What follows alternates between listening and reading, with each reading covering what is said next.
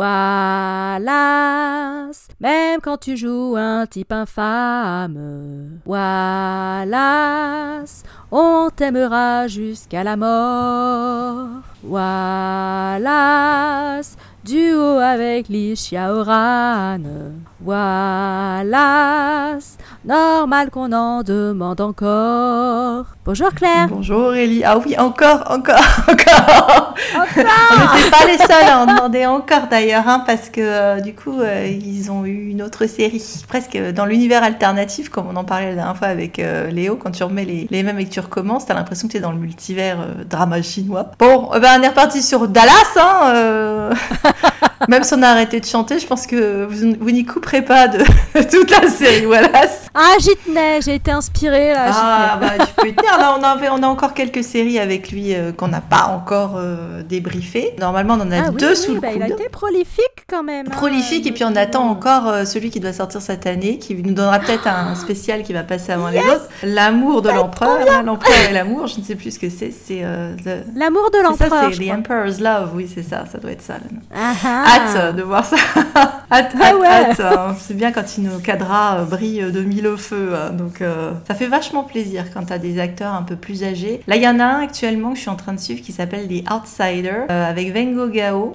C'est chef qui. C'est agréable de voir des trucs un peu plus mûrs, si tu veux. C'est pas un cadra, c'est des fins de trentenaire, mais, euh, mais c'est quand même agréable d'avoir des acteurs plus mûrs et qui font des choses du coup un peu plus. euh, Enfin, moins cucul à praline, quoi. J'ai rien contre les trucs Ouais. à praline, mais de temps en temps, ça fait plaisir. T'en consommes pas mal. Bah, t'es un peu obligé. J'en consomme parce que je suis restée jeune dans ma tête, mais quand même. Mais j'aime bien avoir des trucs un peu plus mûrs. Oui, bah c'est il faut tout pour. euh, euh, c'est bien aussi de voir des gens euh, plus âgés euh, dans des avec des problématiques différentes, des familles recomposées, des deuxièmes chances, des retrouvailles.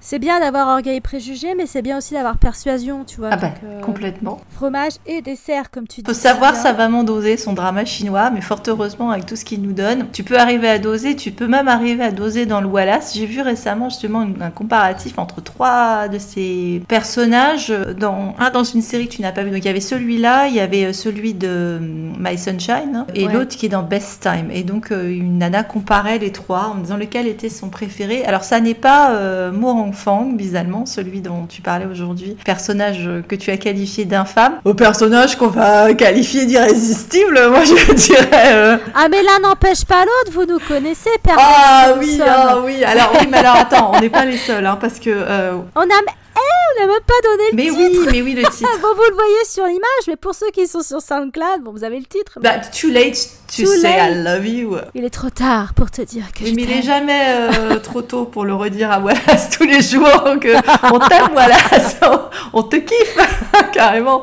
Et euh, tout le monde l'a kiffé parce que ce, ce rôle a été euh, son, son son explosion. Enfin, euh, c'est le rôle qui a fait de lui une star. Donc série de 2010 qui est devenue l'étalon or, comme voilà, c'est l'étalon d'or de notre drama chinois, est devenu l'étalon or de l'ère républicaine. Je dois dire, j'ai l'impression en fouillant un peu qu'il n'y en a pas eu énormément avant. Le celui le plus vieux que j'ai pu trouver en, série, hein, on est d'accord, hein, parce qu'il y a des films hein, certainement, mais un des plus anciens avant, c'était peut-être celui de 2007. Je suis sûre qu'il y en a peut-être d'autres avant, mais disons dans la sphère drama, tu peux trouver un en 2007 qui a l'air intéressant aussi euh, dans ce genre, parce qu'en en ère républicaine, bon là nous on est dans un thème romantique, euh, drame, euh, etc. Sinon tu peux avoir des, séries d'espionnage, des séries de guerre, euh, tu peux avoir euh, des séries euh, politiques, donc souvent ça va avec ce thème, ou de détectives privés. Ils aiment beaucoup aussi ce thème-là, années 20 et détectives privés, c'est un combo qui marche assez bien. Mais là, pour, pour ce thème précis qui est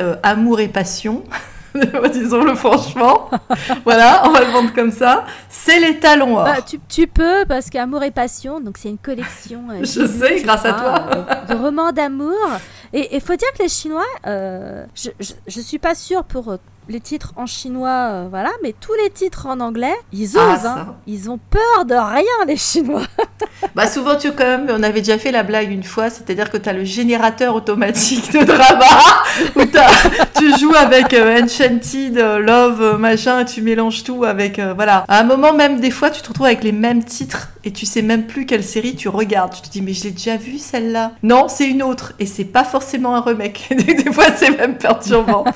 Donc voilà, donc Étalon Or 2010, 36 épisodes de 45 minutes. Et effectivement, j'ai l'impression que la plupart des séries euh, qui sont sorties après essayent d'arriver au, au culte de Mu Fang, donc euh, le personnage principal, parce que c'est vrai que le personnage est devenu culte. Des gens qui Mm. n'endormaient pas de la nuit euh, à cause de ce perso et de cette série, j'en ai vu passer sur les, euh, sur les réseaux. Qui t'ont expliqué, soit parce qu'ils faisaient les traductions euh, du bouquin dont c'est adapté, soit parce que voilà, ils faisaient des, je sais pas, peut-être des fanfics, des machins, des trucs, mais il y a eu un, un vrai euh, culte. Je pense que ça a émoustillé pas mal de gens et ça marche toujours 13 ans plus tard. Ah bah rien que tu te fais une compile des bisous, vous savez que Wallace Chung c'est sa spécialité. Euh, rien que ça, euh, tu te dis ils ont mis la barre vachement haut dans ce drama. hein, se met la barre haut, qu'on se le dise. Peut-être que ce sera le titre de cette série. se met la barre haut. Effectivement.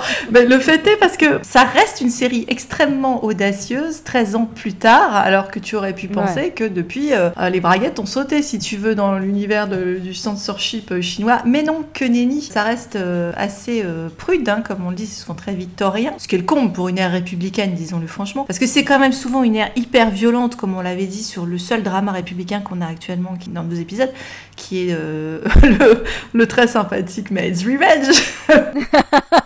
Qui, qui est encore plus osé, hein, c'est un des rares qui... Ah, c'est vrai, c'est vrai qu'on n'a pas eu Wallace en caleçon en soi qui euh, permet pas de voir qui met la barre haut. C'est vrai, je tiens à le- C'était un regret. Il sera marqué celui-là. Effectivement, un gros regret. C'est vrai qu'on n'a pas une accumulation de torse-poil, mais il met tellement d'autres choses qu'on va pas se plaindre non plus. Mais ça reste quand même hyper Non, sensuel. non. quoi. Les baisers, t'y crois, quoi. L'alchimie entre les Ah, persos, ouais. t'y crois. Ah puis l'actrice est carrément euh, à la hauteur, hein. Alicia Oran, elle est vraiment... euh, euh, Je, je l'ai pas, je l'ai pas vue dans autre chose à part Because of Love où justement ils sont réunis à l'écran dans un drama contemporain cette fois-ci. Il se passe vraiment un truc entre les acteurs, c'est phénoménal. Il a de l'alchimie jusqu'à présent hein, avec tous ses partenaires dans, dans ce qu'on vous a présenté. Même avec nous, il a de l'alchimie, c'est pour te dire. Ouais, alors qu'il nous connaît même Voilà. pas. Je pense qu'il aurait de l'alchimie avec une poêle à frire ou un briquet, mais, mais toujours est-il que ça, ça fonctionne du, feu de Dieu et cette actrice, elle est exceptionnelle. C'est pas la plus jolie, mais c'est pas la, la plus charismatique, tu dirais, au premier abord, mais en fait, elle est, et au deuxième abord, elle est super. elle est vraiment top. Et elle tient la route face à lui parce que euh, on, on l'a évoqué pour Léo Luo, c'est vrai que euh, un mec comme Wallace Chung, il pourrait euh, prendre toute la place. Franchement, il pourrait. Euh, mais finalement, Angela Baby, elle a réussi à, à- à tenir face à lui. Je trouvais qu'elle était pas mal Ah dans ouais, mais euh, j'aime pas. Angela Baby, hein, vraiment, hein, j'ai du mal à me, Ouais, farcir ces séries. Seven Tan, elle était très bien oui, aussi. ça j'adore Seven Dan, donc ça il n'y a pas de souci. Bah voilà, c'est Mais- et, et Licia Oran, bah, elle, elle est très bien aussi. quoi. Ah, c'est sa meilleure elle- partenaire. euh, C'est pour ça qu'ils les ont recollés À ensemble. ah ouais. En plus, ils, ont Ouais, du, ouais. ils sont du même âge, euh, quasiment. Bon, lui, il est de 74, elle est de 76. Donc, euh, j'ai le même âge que Alicia Orad. Je pourrais pécho Wallace. Eh oui, tous nos espoirs Mais sont oui, mais on peut, on peut se projeter. Qu'est-ce que tu veux, c'est comme ça. C'est une divorcée, euh, Alicia Jeune. C'est pas souvent que tu as des divorcés remariés qui plus est. Des divorcés, t'en as quelques-uns, mais ils se remarient pas beaucoup, euh, nos acteurs chinois et nos actrices chinoises. Elle, elle s'est remariée avec un acteur et producteur. euh, voilà, donc euh, elle, est, elle est en main. Lui est en main de son côté, donc ils sont pas ensemble malgré leur alchimie. Et tous les acteurs dans cette série sont des années 70. Et donc pour cette série étant de 2010, ils étaient dans la trentaine quand c'est sorti. Ce sont tous maintenant euh, des cadras qui sont encore en cours. Certains des acteurs, on les a vus passer, toi et moi, dans des séries qui sont sur notre playlist, mais ça nous a Mhm. pas frappé. Je sais pas si toi tu les as repérés, que tu on les connaissais déjà, certains des acteurs. Euh, Il y a un des généraux, celui qui fait le père de la bitch. Parce que vous doutez bien qu'il y a une bitch dans l'histoire. Euh, Il y a une bitch et un bâtard de Ah, purée, compète. bah, le bâtard de compète était dans euh, Princess Wei Young, je crois. Ouais, Bah, je sais pas, un autre rôle. Et, et euh, il était dans Rise of Phoenixes. Eh Ah ouais. Ah mais moi, s'il a pas ses petites lunettes rondes, je le reconnais pas, Harry Potter. Euh, là, je- Bah non, là forcément. Bah, de toute façon, alors, je vais te dire, la recette d'une ère républicaine de ce que j'ai pu repérer jusqu'à présent. Tu portes des lunettes, tu es un bâtard. C'est forcément. Même, Qu'est-ce que c'est que cette lunetophonie Ah mais je ne sais là pas, Ça mais je tiens à le dire que j'ai remarqué, hein, ça, ça s'est vu les gars, que systématiquement dans un drama et républicaine, surtout quand on te le présente au début comme le gentil garçon fiancé idéal, tu vois, le gentil fils de famille par opposition à, à- à la tempête dans le slip que représente le mec à côté, et ben ce type-là, tu as des lunettes, tu seras un serpent à lunettes, tu seras un bâtard. C'est pas très sympa pour les myopes et les- ils y sont pour Je rien. suis bien d'accord. Je trouve pas ça va pas du tout. Ça n'a rien à voir avec le fait qu'on porte des lunettes, hein, mais quand même. Ah non, ça, ça c'est, franchement, hein, c'est, euh, ça c'est, tu vois, dans les récents, que ce soit euh, Revenge, Bryce Revenge, puisqu'il y a eu une espèce de version alternative, Circle of Love récemment, lunettes, pas quéquettes, voilà. Ah bah voilà. Homme à lunettes, t'auras non, pas la quéquette. tandis que pas lunettes, euh, tu feras quéquette. c'est une équation euh, qui est, qui est prouvée et reprouvée pour l'instant dans les dramas républicaines. Vivement qu'ils nous sortent un héros à lunettes euh, qui soit vraiment le, le- le personnage principal, comme, bah, je sais pas, Pierre dans, dans Guerre et Paix. Que Wallace, peut-être Ah ouais, mais est-ce qu'ils vont nous le mettre avec des lunettes Euh, Voilà, non, on ne sait pas. Ah, je sais pas. Ce, ce sent que cet épisode va être d'une grande profondeur intellectuelle. Intellectuel. Le ton est il y, a, donné. il y a un contexte qui est quand même euh, hyper chargé. euh, Tu l'as dit toi-même, l'ère républicaine, qui est une période hyper troublée. Et ça, c'est bien montré dans le drama. Bon, nous, très rapidement, on, on- on va passer sur les histoires de factions, etc. Mais alors, ça se passe dans la région de Shanghai, dans les années 20 ou 30, hein, à l'époque bah, de la républicaine, c'est-à-dire des... euh, vous avez des seigneurs de guerre, en fait, hein, euh, euh, qui, qui ont des armées et qui se foutent sur la gueule. Donc là, t'as euh, Chengdu contre Yangzhou. Ah, Shenzhou. Shenzhou contre. oui, c'est ça. C'est ça. voilà, Jo, ça veut dire préfecture. Donc c'est les, les districts, les préfectures qui sont autour de Shanghai. Donc il y a des très très gros enjeux sur la, la, la domination de la région. Donc il y a des scènes de bataille, il y a des scènes d'explosion euh, qui sont... Enfin, au niveau du contexte, euh, c'est pas juste un prétexte à l'histoire, puisque donc euh, Wallace interprète un euh, seigneur de guerre. Il a hérité d'une armée euh, de, son père. Alors il n'a pas hérité comme ça, hein. c'est un militaire, il est colonel ou je sais pas quoi, etc. Mais bon, toute la, la vieille garde de son père, il faut qu'il arrive à la tenir pour pouvoir faire ce qu'il veut et imposer ses volontés et, faire des alliances ou au contraire s'en plafonner les autres armées pour dominer la région. Et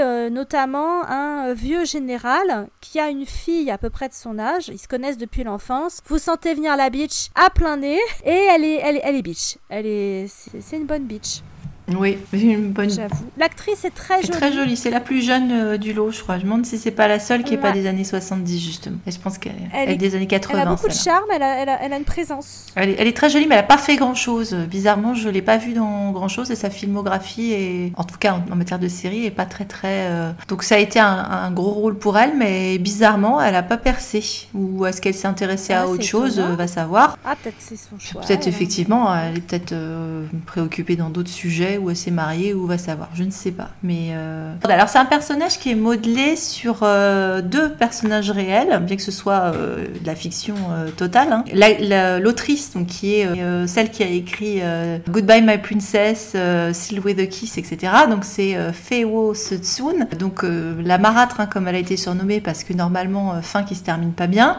Donc c'est d'après son roman et pour son roman, elle s'est inspirée de Chiang Kai-shek, mais pas que. Elle s'est également inspirée de Zhang Xueliang qui est mort centenaire à Hawaï et donc qui était euh, le maître de guerre de la Mandchourie euh, très très jeune et le héros est censé avoir 25 ans, euh, notre personnage pour lequel il est modelé, et qui était allié avec Chiang Kai-shek, mais ils se sont frités parce qu'ils n'étaient pas tous les deux d'accord sur la manière de gérer les invasions japonaises parce que c'est aussi un des trucs que tu retrouves beaucoup dans les ères républicaines, c'est que non seulement ça se frite à l'intérieur, t'as la pression occidentale puisque t'as les Européens qui viennent magouiller là-dedans, il y a la question de l'opium, mais il y a également la question des méchants japonais qui viennent conquérir et euh, foutre la merde là-dedans. Donc bon. Et donc du coup, pour essayer de se débarrasser des Japonais, euh, Zhang Xueliang, lui, il avait prévu euh, de s'allier avec les communistes.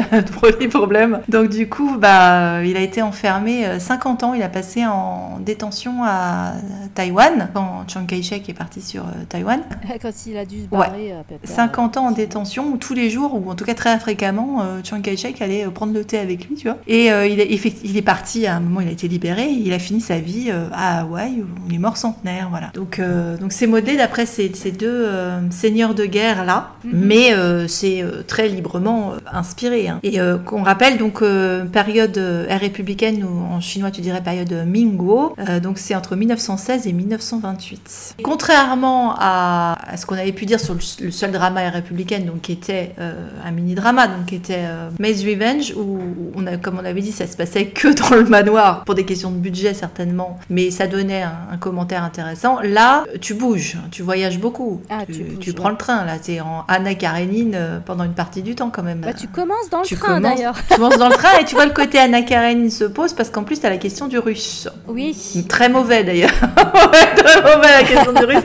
Ça te donne des, des moments de rire, cette histoire, parce que tu commences à aller en train de lire dans le train un extrait de roman en russe à voix haute, tant qu'à faire, histoire de faire style je parle russe. Sauf que faut savoir que les acteurs sont doublés. Tous les acteurs dans ce drama sont doublés. Alors euh, voilà, on sait pourquoi, parce qu'il a son accent, euh, il a son petit accent cantonais. Bon, mais euh, les autres, a priori, sont pas tous cantonais comme Wallace. Donc du coup, ils sont quand même fait le prix de gros, ils sont tous doublés. Et ils sont pas doublés par la même personne quand ils parlent russe. Et tu l'entends très bien. C'est vrai. Je veux dire, le doubleur aurait pu au moins faire l'effort d'apprendre en phonétique, mais non, non, non. Et c'est même pas doublé par quelqu'un qui. Enfin, tu t'entends bien que c'est pas un chinois, t'entends bien que c'est pas la même personne, et t'es même pas sûr que le russe soit correct. Et donc, du coup, ça donne un effet. Je t'avoue que les passages en russe, j'ai pas osé les faire écouter à ma moitié. Ah, ben. J'aurais dû. T'aurais dû, oui, parce que là, franchement. Elle se serait bidonnée. Ah non, mais c'est surtout que c'est le moment où tu te dis, ça a été généré par une machine automatique. C'est-à-dire que, on voit bien que ça n'est pas toi, parce qu'à un moment, c'est pareil, voilà, ce style, je parle russe. Mais non, tu ne parles pas russe. Donc ne le faites pas parler russe. Pourquoi faire ça? Je ne comprends pas. Ils font ça des fois dans les drames. Ça me rend folle dingue. Il faut, le rendre implicite, mais voilà, tu n'exposes pas ton, ton, personnage au ridicule. Ah non, puis c'est qu'il fasse l'effort. Enfin, encore une fois, le doubleur, mais fais l'effort. Apprends-le en yaourt, j'en sais rien. Fais quelque chose. Ouais, bah, c'est vrai que Wallace, du coup, alors c'est euh, c'est pas la voix qu'il aura dans des dramas plus tardifs. C'est pas le même doubleur et je dois dire que être passé de General Anai à euh, Too Late, donc d'une voix à l'autre, je préfère vraiment la voix qu'il aura plus tard à ce doubleur-là. Ça gâche pas le plaisir du, visionnage de la, de la série, mais la voix qui lui sera attribuée après fonctionne beaucoup mieux, je trouve. Mhm. Après, moi, Zhang Die, donc son doubleur, il me gêne pas euh, plus que ça parce qu'il a pas doublé des tons, hein, il a doublé euh, principalement. Il a fait donc Roi d'Idune dans Eternal Love, donc c'est la voix de Van Gogh quand il est pas avec sa propre voix, parce que maintenant, quand tu es dans un truc euh, contemporain, généralement on entend leur voix. Elles sont d'ailleurs pas si vilaines d'ailleurs. Bon, et comme on l'a dit, ça a une voix pas vilaine du tout qu'on entend dans Because of Love avec Licia Jeanne, donc euh, cette fois-ci on entend la vraie voix des acteurs. C'est, on l'a pas mentionné, c'est une réalisatrice qui a fait euh, un autre drama avec Wallace qui s'appelle Best Time, où il y a un très bon personnage masculin, mais bon, voilà, ça ne voir que pour lui. Elle en a fait un autre avec Licia Jeanne qui se passe à aussi qui s'appelle Fang Chuan Mudan. Une jeune femme, euh, voilà, euh, dans l'histoire de la, dans les tourmentes de la guerre, amour et passion. Et euh, un autre qui était pas très bon, qui s'appelle Loving Never Forgetting, que j'ai vu, qui était pas génial, qu'il faut oublier tout de suite, hein, celui-là, clairement.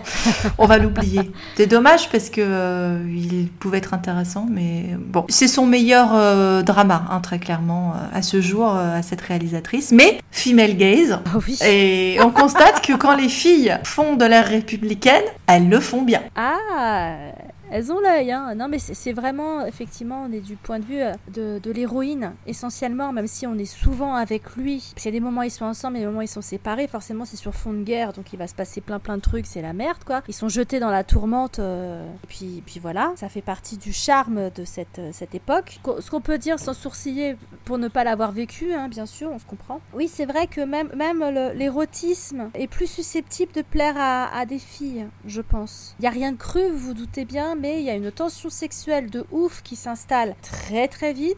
Il faut, faut pas lui faire des nouilles à, Wallace. Non, mais par contre, t'as des bons payoffs aussi euh, qui s'installent très très vite aussi.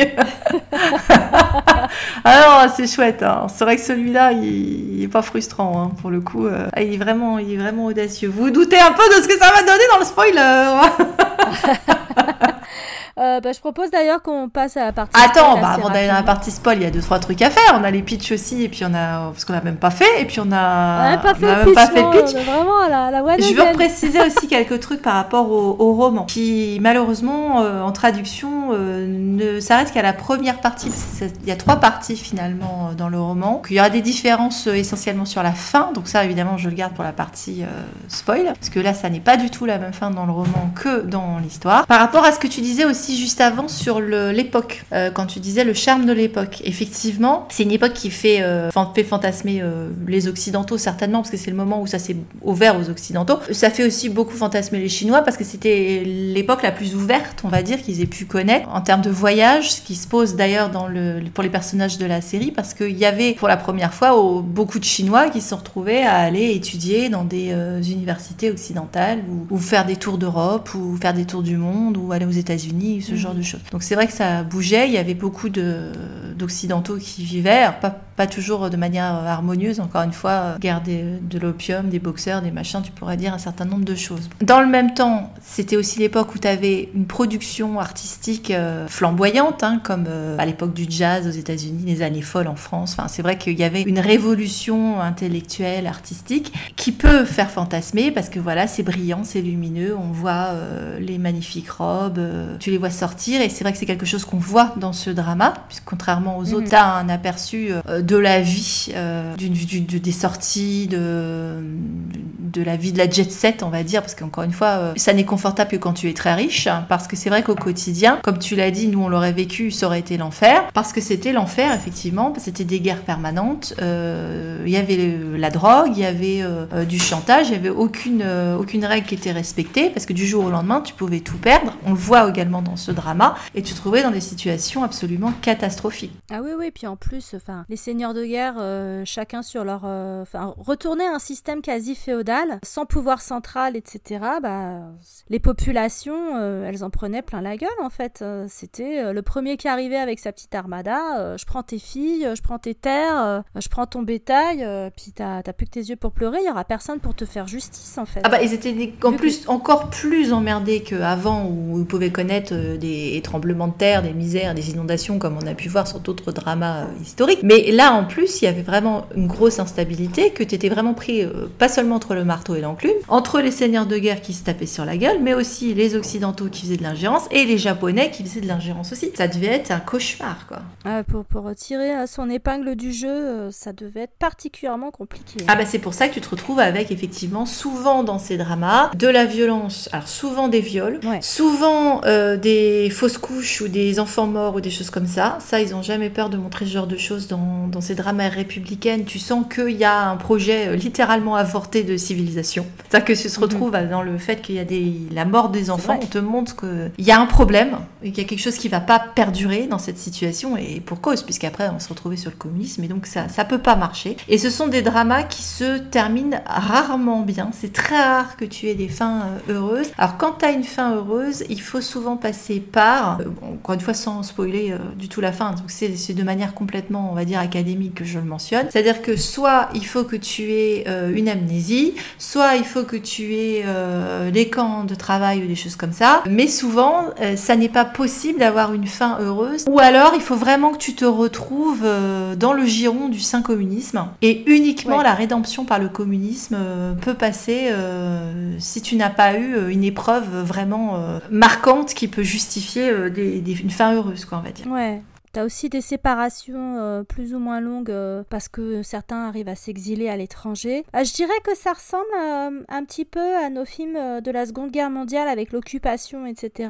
Où en dehors des, des, films potages comme La Grande Vadrouille, tu as rarement des fins heureuses. bah là, c'est un peu, c'est un peu du même tonneau, quoi. Sauf que c'est, c'est sur une plus longue période et, et voilà, quoi. Ça, ça, ça, ça pose d'autres soucis. Mais ça, ça, me rappelle un certain nombre de productions françaises, mais pas que, sur sur euh, l'époque euh, bah, de la Seconde Guerre mondiale, l'occupation allemande et, compagnie. Alors c'est vrai que c'est plus ta période, donc ça, je n'en doute pas si tu le dis. Moi, je serais plus sur la Première Guerre mondiale, bizarrement, aussi parce que c'est à peu près... bon, là, évidemment, c'est juste après. Plus le, le, mood que je retrouve, moi, puis c'est le côté désabusé que tu peux avoir, justement, parce que dans le même temps où tu avais les années folles, tu avais quand même une crise existentielle suite à la Première Guerre ça mondiale. reste la génération perdue. C'est ça, tout à fait. Et, et dans le même temps où tu as cette révolution des mœurs aussi, parce que c'est effectivement, même si tu as cette espèce de cohabitation compliquée entre bah, le, le, confucianisme qui perdure et une certaine rigidité, on va dire, euh, morale, euh, notamment euh, les mariages arrangés, ce genre de choses. Et dans le même temps, c'est vrai que tu as une sexualité explosive du fait de la guerre où ben, tu peux mourir et donc du jour au lendemain. Donc du coup, ce besoin qu'on a pu voir pendant les guerres de, ben, de vivre très vite tes passions. Oui. Tu rencontres quelqu'un, tu couches avec, c'est l'homme de ta vie ou la femme de ta vie, quoi, on va dire. Ou alors, bah, parce que tu as cette, justement, cette violence autour de toi de, bah, tu peux te faire, les femmes se font violer, euh, voilà, ce genre de choses. Ouais, donc tout, tout ce qui est positif, tu, tu, tu, alors c'est vraiment carpe diem, euh, c'est pas une philosophie, c'est une nécessité, ah, en tous fait. les verrous sautent, quoi. Part t'es obligé de faire sauter tous les verrous. Et c'est vrai que tu le vois aussi dans ce drama. Quoi. Parce que t'as Ouais. cette urgence de. Ben, euh, on, vit, euh, on vit sur le front. Et à un moment, euh, les personnages vivent vraiment sur le front. Ah oui, oui, puisque encore une fois, lui, il est militaire, il y a des scènes de bataille. Elle, elle va avoir une période, Florence Nightingale, où elle va aider les, les- les blessés dans un hôpital bah, sur le front, hein, un hôpital vraiment sur le champ de bataille. Bah, évidemment, me connaissant, j'ai bien aimé ce passage. bah oui, t'as la guerre. Et puis t'as des La infirmières. Et Florence Nightingale euh, wannabe, donc euh, moi j'achète, hein, bien sûr. Ah bah sur la question de la euh, médecine, ça aussi c'est intéressant parce que la médecine occidentale était interdite en Chine. Ouais. Et bizarrement, ils passent beaucoup de temps avec des médecins occidentaux dans ce drama, ce qui n'est pas possible normalement. Mais après, tu as ce personnage très intéressant et très important du, du meilleur ami qui se trouve être lui aussi le fils de- du général et le grand frère de la Beach, qui est parti faire ses études de, de médecine à l'étranger, qui En revient France, en Chine. Cocorico. Il était en France, exact. Il revient en Chine et lui aussi, il est pris entre la tradition, la médecine chinoise, et la modernité, euh, la médecine occidentale. Et ça traduit bien, comme tu le disais, la, la, la contradiction, euh, que, la difficulté de cette époque où on essaie de laisser derrière soi des, des milliers d'années de tradition, de confucianisme, de dévotion euh, filiale, machin, etc., pour adopter un mode de vie occidental, moderne. C'est la première fois qu'il y a une tentative d'instaurer une république en Chine. Enfin, je veux dire, euh, le dernier empereur, c'est quelques années avant, tu vois, donc euh, euh, c'est ça va vite. C'est comme nous, la Révolution française, ça allait très vite, c'était explosif, c'était too much, c'était c'était dangereux. c'est- Bah, là, c'est pareil, en fait. Là, c'est pareil. Comme si le pays était déchiré, ça, ça déchire les générations, ça déchire les paysans par rapport aux gens de la ville qui vont être quand même plus favorisés pour adopter les points de vue occidentaux, qui font du commerce avec les occidentaux, etc., qui portent le costume occidental, euh, qui se coupent les cheveux, qui ont la moustache, qui ont des lunettes, qui ont voilà. Et Qu'on la lunette, qu'on va pas faire kékette. voilà. Et donc du coup, ça c'est un des points forts de cette période et c'est intéressant que ce soit exploré dans les dramas et je trouve que c'est bien amené euh, dans celui-là, euh, au travers notamment euh, du personnage du, du meilleur ami euh, qui est médecin. Ah bah, c'est un, un des plus complets hein, dans le, ce drama-là, parce que c'est vrai qu'il y a des scènes de bataille, il y a des, enfin, t'as ces questions-là sociales qui sont mentionnées. Je trouve que c'est un qui fait un peu moins toc que d'autres qu'on a, j'ai pu voir Oui. par la suite. Enfin, il, il se tient vraiment, ça, ça reste un l'étalon or, quoi, je pense. Et euh, ce que tu disais avec euh, la comparaison avec la Révolution française, c'est intéressant parce que euh, l'ère républicaine a fait un calendrier comme notre Révolution française. Ils ont décidé qu'ils repartaient à l'ère à l'an 1 à partir du moment où il lançait le calendrier Mingo, en fait. Il y avait une tentative de vraiment de, de rebooter la Chine, quoi, en fait. Oui. D'une certaine manière. Oui, oui, parce que là, bah, c'est- c'est vraiment euh, à tous les niveaux, ça, ça, ça coinçait au niveau euh, philosophique, au niveau euh, pouvoir, absence de pouvoir central. D'un- seul coup, tu te retrouves à nouveau avec un éclatement politique, genre bienvenue les royaumes combattants, mais là, c'est des, des seigneurs de guerre. Donc c'est encore plus aléatoire, c'est encore plus morcelé et dangereux. Ouais, ouais. Lourdement armé Du aussi. coup, euh, t'as- tout- t'as tout ça hein, qui entre en ligne de compte là. L'arrivée de la machi- des, des machines, les armes modernes, l'électricité, les communications. Enfin, c'est. C'est comme l'ère euh, Meiji euh, au Japon, si tu veux. C'est du jour au lendemain, ils ont quitté le Moyen-Âge pour entrer en plein 20e siècle, enfin 19e siècle pour l'ère Meiji. même si leur Moyen-Âge avait plus de gueule que notre Moyen-Âge à nous. Hein, mais c'est vrai que c'est resté figé à, un moment après dans un certain nombre de traditions. Que tu vois un peu perdurer ici, mais c'est vrai qu'ils sont vraiment modernisés. Tu vois, même.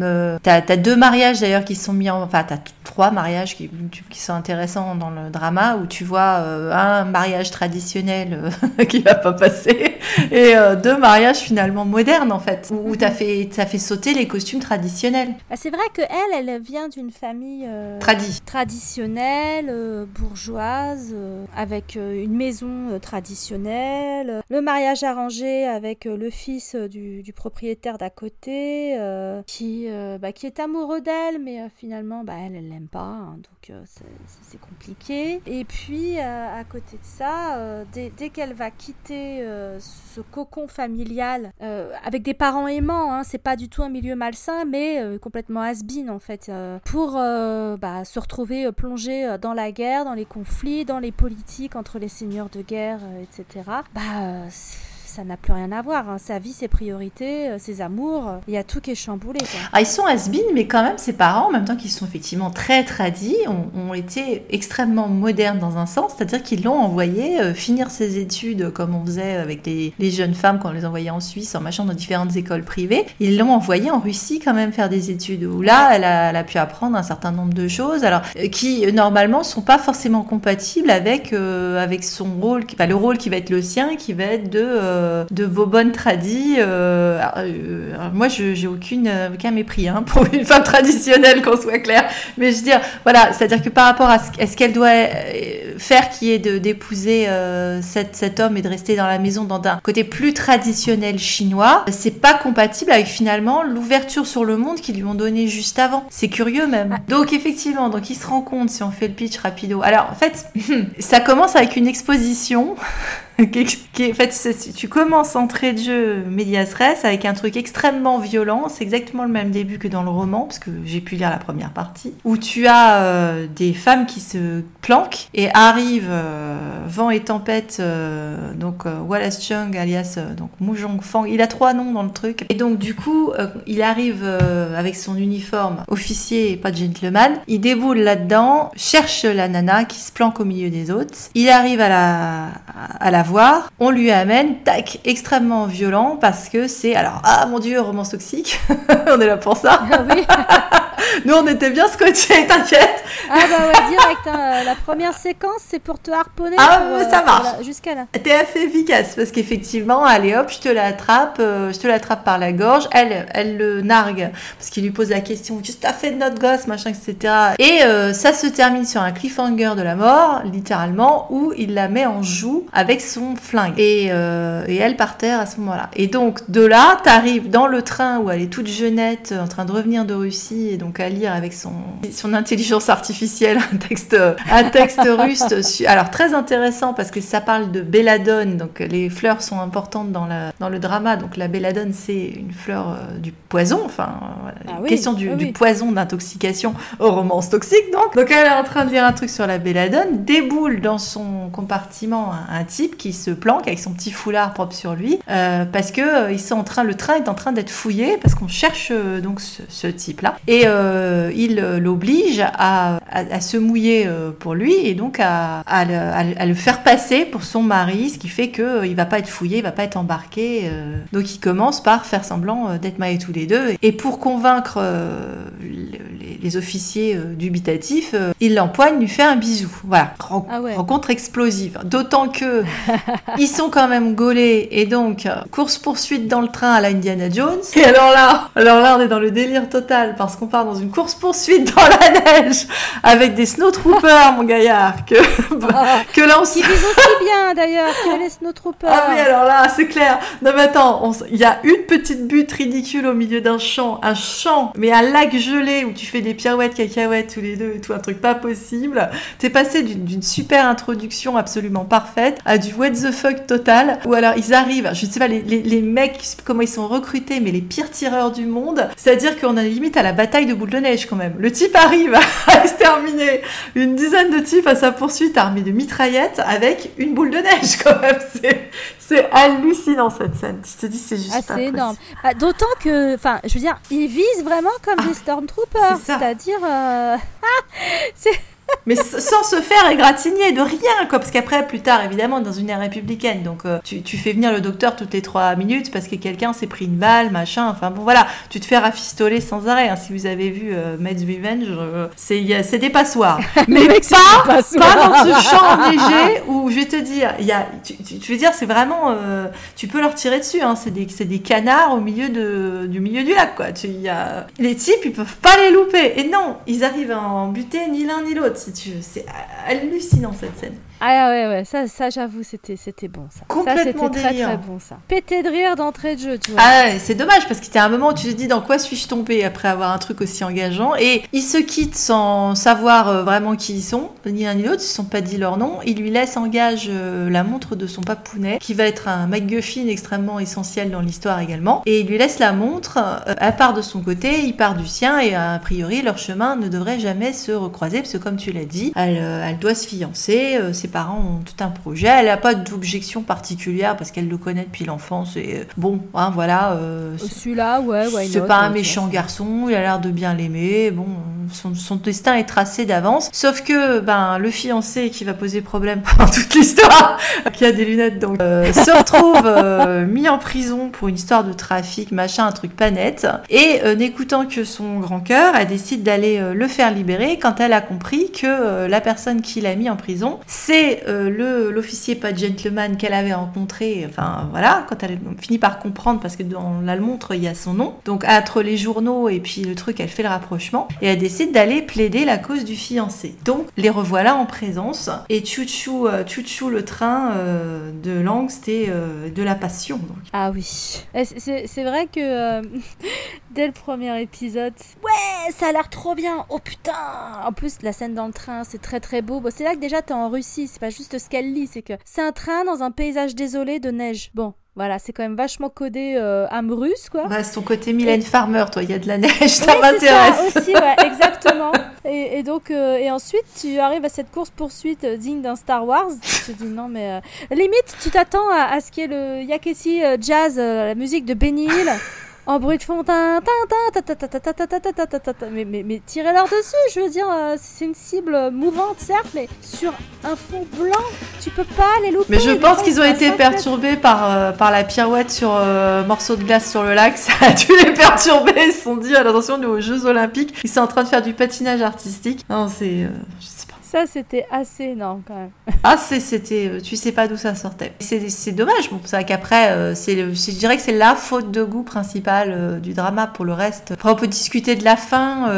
on en parlera dans la partie spoil où il y a eu beaucoup de critiques sur la fin. Je dirais que c'est le big problème. Et de toute façon, tu es embarqué par les deux et par ce qui se passe. Parce qu'effectivement, quand ils se retrouvent, qu'elle a un fiancé et que c'est très clair qu'elle vient pour chercher son, son, fiancé et que lui, a priori, est pas nécessairement un intéressé euh, par. Euh, je dirais, il a d'autres projets, hein, ce garçon. Hein, euh, clairement, il a le pays à feu et à sang, il a des ambitions perso. Donc, tomber amoureux, c'était pas dans ses projets. Et en plus, elle est mm. fiancée, mais sauf qu'elle lui tape bien dans l'œil et il se retrouve dans cette situation ubuesque que ils vont être frères et sœurs jurés. Alors, lui, était pas forcément partant.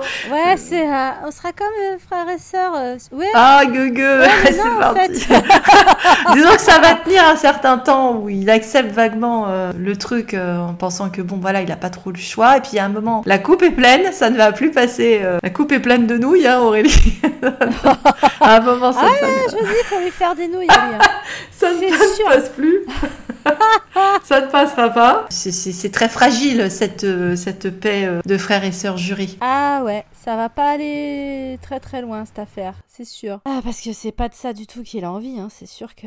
Bah, il n'a pas envie, je dirais elle non plus, mais le truc c'est que euh, c'est une fille de famille bien élevée, donc euh, évidemment que elle va pas tout de suite analyser euh, les sentiments qu'elle a envers le garçon, mais qui sont là présents dès le début, parce qu'elle passe quand même énormément de temps à regarder la montre, hein. bah, même avant qu'elle le revoie. Sens bien qu'il lui plaît aussi, mais elle va pas mettre les mots dessus, et puis a priori c'est une fille plus plutôt loyale. Donc euh, au début, euh, voilà, c'est non, je l'aime pas, je dois me marier, voilà. Mais sauf qu'il y a un moment, euh, amour et passion. Hein, donc il va falloir qu'on vous débriefe ça après. Bon, il y, a, peu de personnages, mais comme tu l'as dit, ils sont, ils sont assez marquants. Enfin tous là, ce soit le, le, fiancé, le frère, la bitch, donc nos deux loulous. Il n'y a pas tellement d'intrigues de personnages secondaires en fait. Ça se vraiment, ça se cristallise autour de. Oui, c'était très agréable c'est peut-être aussi dû au fait que c'était une série très resserrée euh, pour l'époque, 36 épisodes, c'était vraiment pas beaucoup, c'était quasiment un mini-drama vu l'époque dans laquelle il a été tourné, c'est-à-dire en 2010, où t'avais pas de législation qui t'obligeait à avoir moins de 40. Donc c'est vrai que c'était un drama extrêmement concentré. Donc euh, à part qu'on va vite envie de baver euh, dans la partie spoil, voilà, on va y aller. Ah si, un dernier truc que j'ai envie de dire, par le fait que c'était le doublage, voilà, comme on l'avait dit sur les langues, c'est qu'il y a un problème de doublage aussi au niveau des harmonicas, parce que parce que j'adore quand ils jouent de la musique, mais euh, on voit que c'est pas eux qui jouent de la musique. et surtout quand euh, l'harmonica continue à jouer et que tu as fini euh, de l'enlever de ta bouche. Ah oui, j'avoue. ça, j'avoue que. De... il a ils le font souvent avec des flûtes. Hein. D'habitude, c'est quand ils font du pipeau ou autre chose. Mais là, avec l'harmonica, ça s'est bien vu aussi. Alors, bon, voilà, elle a des grands moments d'introspection harmonica, notre héros. Il a des hobbies, hein, les plantes. On va pouvoir parler des, des, fleurs quand il fait pas la guerre. Il a des hobbies qui sont fabriquer des serres et jouer de l'harmonica. Pourquoi pas? Voilà, c'est explore sa part féminine comme ça. Voilà, malheureusement la musique ce sera pas Ennio Morricone, hein, elle n'est pas très mémorable. Non, j'avoue que il y, a des thèmes euh, qui reviennent régulièrement, euh, qui moi me sont restés dans la tête. Ah oui, moi rien du tout. Parce que c'était pour moi des instruments, c'était un peu malaisant, euh, je trouvais justement cette musique d'accompagnement, je la trouvais malaisante. Donc bah, ça, sert bien le propos, hein, parce qu'il y a franchement plein de moments malaisants où tu prends cher en tant que spectateur. Bon, les personnages prennent très cher, mais en tant que spectateur investi dans l'histoire, euh, tu, tu, prends cher aussi. Ah, oui, oui, oui, oui, parce que là, évidemment, on n'est pas rentré dans la partie où tu prends cher parce qu'on vous la garde pour la partie spoil, hein, on va vous teaser là-dessus, mais euh, ah, oui, oui, oui, oui, c'est pas une série pour les, pour les fragiles. Hein. Non, non, non. Ah, c'est pas une série doudou, hein, non. absolument ah, pas. Ah, si, dans un autre genre, c'est-à-dire si tu veux avoir euh, du sexy, du sexy, c'est un doudou. Moi, je dirais que oui. Bah, quand on a dû se le repasser pour l'enregistrement, le, pour parce qu'on l'a vu, toi et moi, il y a un moment, c'est un vrai plaisir de se repasser c'est les meilleures scènes, quoi, vraiment. C'est pas faux, ouais. Comme avec d'autres dramas qui sont pas doudous, comme Goodbye My Princess, régulièrement je me remets des scènes, je suis là. ah la vache, ouais, celui-là. Il marche, il fait toujours pleurer, moi, il y a rien à faire. Hein. Ah ouais, ouais, une valeur sûre. Donc, euh, ouais, mais bon, effectivement, euh, c'est pas là que vous vous ferez remonter le moral, quoi. Ah, ça fait baisser la température sur la neige, mais ça va vous faire monter la température de l'autre côté. Monter la température par ailleurs. Ah là là, parce qu'encore une fois, King of the Bisou, il a tout donné euh, il n'a pas besoin d'un caleçon en soi pour faire euh, pour, mettre la barre haute. Voilà, c'est tout. Allez, spoil Spoil, ouais. Allez, vas-y. Non, ouais, c'est bon. Ah. Allez, bah, ça couche plutôt deux fois ah, qu'une. Bah oui, couche, hein. là, là, oh là, là, pas d'ambiguïté. Ils sont à poil dans le lit, sous la couette. Ah là là là là, oui, on n'a pas droit du, du, pyjama en mohair, merci bien. Non, franchement. Ah, non, Voilà, quelque chose de, réaliste. pas de. Je, je, couche avec mon soutien-gorge comme les actrices Mais américaines. Non, non, non, non, non. Non, tout est bien là-dedans. Mange pas de ce pain-là. Non, mange pas de ces nouilles-là non plus. Rien du tout. Alors, les nouilles faut qu'on vous explique parce que là, ça fait quand même plusieurs fois. Le coup des nouilles. Oui. Alors vas-y, Aurélie, c'est toi qui as lancé les nouilles. Va jusqu'au bout. Bah, en fait, c'est une scène où euh, elle lui prépare des nouilles. On rappelle que dans la fameuse scène des retrouvailles euh, chaudes comme la braise dans euh, General and I, bah, il y avait aussi une histoire de Angela Baby qui lui préparait des nouilles à Pepper, ça lui faisait de l'effet. Il y a une métaphore dans la nouille, tu sais. Donc là, voilà, elle, lui prépare des ramen, enfin voilà, des nouilles. Et puis c'est là qu'elle lui dit Ah, mais je suis contente qu'on soit comme frère et sœur. Et bon, toi, tu devinais que depuis un moment que frère et sœur, vu les sentiments qu'il a pour elle, la façon dont il la regarde, ça va pas le satisfaire longtemps. Et c'est le moment où il craque, où il dit Non, mais attends, euh, genre, mais non, en fait, entre toi et moi, c'est pas possible d'être frère et sœur. On s'est pas mis d'accord sur le concept de la nouille.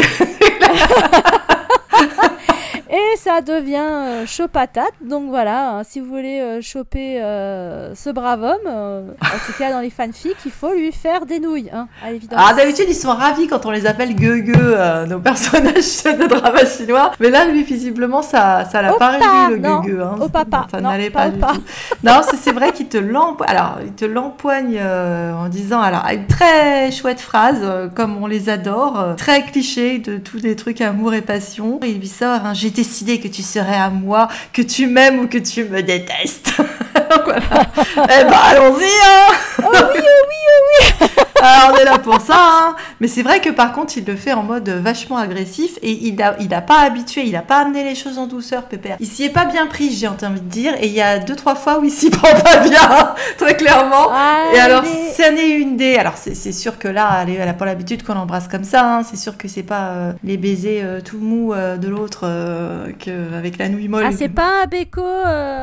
C'est plus l'autre où ce serait frère et sœur, j'ai envie de dire. C'est avec le fiancé ou presque, ce serait, serait plus une relation de frère et sœurs. C'est sûr que là, ça, ça va toute la retourner, la jeune fille. Il s'est comporté au début assez bien avec elle, même s'il l'impliquait dans un projet pour essayer de, de, libérer, pour, pour marchander la libération du fiancé. Il l'utilise comme soi-disant euh, jeune fille d'intérêt. Ils sont mhm. tous les deux alliés pour euh, essayer, lui, de débusquer ses ennemis politiques. Donc, il l'utilise, il la sort, tu vois, euh, et ils se font voir partout. Il la, il la, il la loge chez lui. Donc, en plus, ce qui est pas, au niveau réputation, c'est pas terrible pour une jeune femme. C'est pas terrible. D'ailleurs, le père s'en inquiète à un moment bah, donné. Tu il débarque euh, pour essayer de, de, savoir ce qui se passe. Bah, il risque clairement sa réputation. Et le fait est que euh, est un peu perdue dans la ville. Enfin, pour tout le monde, il n'y a pas photo. Enfin, c'est sa gonzesse, quoi. C'est sa maîtresse, puisqu'ils sont pas mariés. Et euh, c'est vrai qu'il l'emmène partout. Il la montre au restaurant. Il, la... il danse avec elle. elle. joue gros. Et donc, du coup, d'une certaine manière, c'est là qu'elle gagne son respect, qu'il il, la respecte et qu'il commence à l'aimer parce que il voit une femme qui n'a pas peur, euh, déjà, quand elle était avec lui euh, dans la séquence pirouette cacahuète dans la neige, euh, elle a, elle n'était pas à hurler et à casser son talon toutes les trois secondes. Hein, Elle a du cran. C'est pas une quiche, voilà. a du cran. Il a vu quelqu'un qui était à sa hauteur et voit une femme intelligente, cultivée, il le sait. Donc, donc et puis bon, elle lui plaît physiquement. Clairement, il la déshabille du regard à défaut de le faire en vrai plus d'une fois. À un moment, en plus, elle prête à sacrifier pour lui. À un moment où il y a une échauffourée à la fin de son plan et il y a une balle qui aurait dû euh, le viser lui, elle se met en travers parce que c'est son frère juré, machin, donc c'est elle qui prend la balle. Euh, et c'est le moment où lui, euh, le vernis craque, même s'il y a eu plusieurs fois avant où, où tu voyais sa tendresse qui se manifestait, donc une fois où elle s'est endormie sur son épaule dans une voiture. Ah, il ne bouge pas, il, envoie, il renvoie tout le monde, il ne quitte pas la voiture, il ne la réveille pas, il regarde le soleil se coucher, il la laisse dormir sur son épaule, veut surtout pas la déranger, il profite de ce moment-là. Il sait que c'est temporaire parce qu'à un moment elle va repartir et il le sait. Et plusieurs fois il, il s'en veut de dire pourquoi je l'ai rencontré et pourquoi moi j'ai pas la chance de connaître ce bonheur-là et, on s'est rencontrés trop tard et machin. Mais quand elle se sacrifie euh, pour lui, bon, heureusement elle est sauvée grâce au, copain médecin, c'est là qu'il commence vraiment à, lâcher euh, nouille. et littéralement. Tous les faux semblants de on est frères. Allez, carrément. Il essaye, à un moment, il pense l'embrasser dans son sommeil, il le fait pas. Donc, euh, il n'a pas abusé de la situation, mais il lui caresse le visage, machin. Et puis, comme il est tout le temps à son chevet, à un moment, il dort dans la chambre, et, euh, mais en tout bien, tout honneur. Et arrive le fiancé euh, le lendemain matin, parce qu'il a été libéré, le fiancé. Et le fiancé. ouais. et là, il a un plan bâtard quand même, parce qu'il sait très bien. Donc, il, décide d'aller faire sa toilette dans le cabinet toilette à côté de la chambre, si tu veux. Donc, dans la chambre, en fait, dans la suite. Et il sort de la salle de bain. T'as le fiancé qui vient d'arriver. Il voit le mec sortir torse-poil. Tu vois, style, je suis en train de rhabiller. Le mec est en train de se rhabiller devant lui. Encore une fois, perdu de réputation. Le fiancé, d'ailleurs, se barre, pensant que euh, la, sa fiancée l'a trompé. Et il s'en va en lui disant, bah, tout est, tout est fini entre nous. Euh, tu n'es qu'une gourgandine. Euh, alors qu'elle lui jure ses grands dieux. Et le type l'a vraiment fait sciemment. Enfin, je veux dire, tu vois dans son regard que c'est, non, en fait, je me suis tapé. Ah oui, il l'a fait, bah oui, pour saboter le mariage. Euh. Clairement. Et le fait est que du coup, elle, elle épouse pas Harry Potter, euh, le binoclard, là, son bâtard de fiancé, qui est vraiment. Alors, ça, on le devine dès le début du, du drama, parce que, effectivement,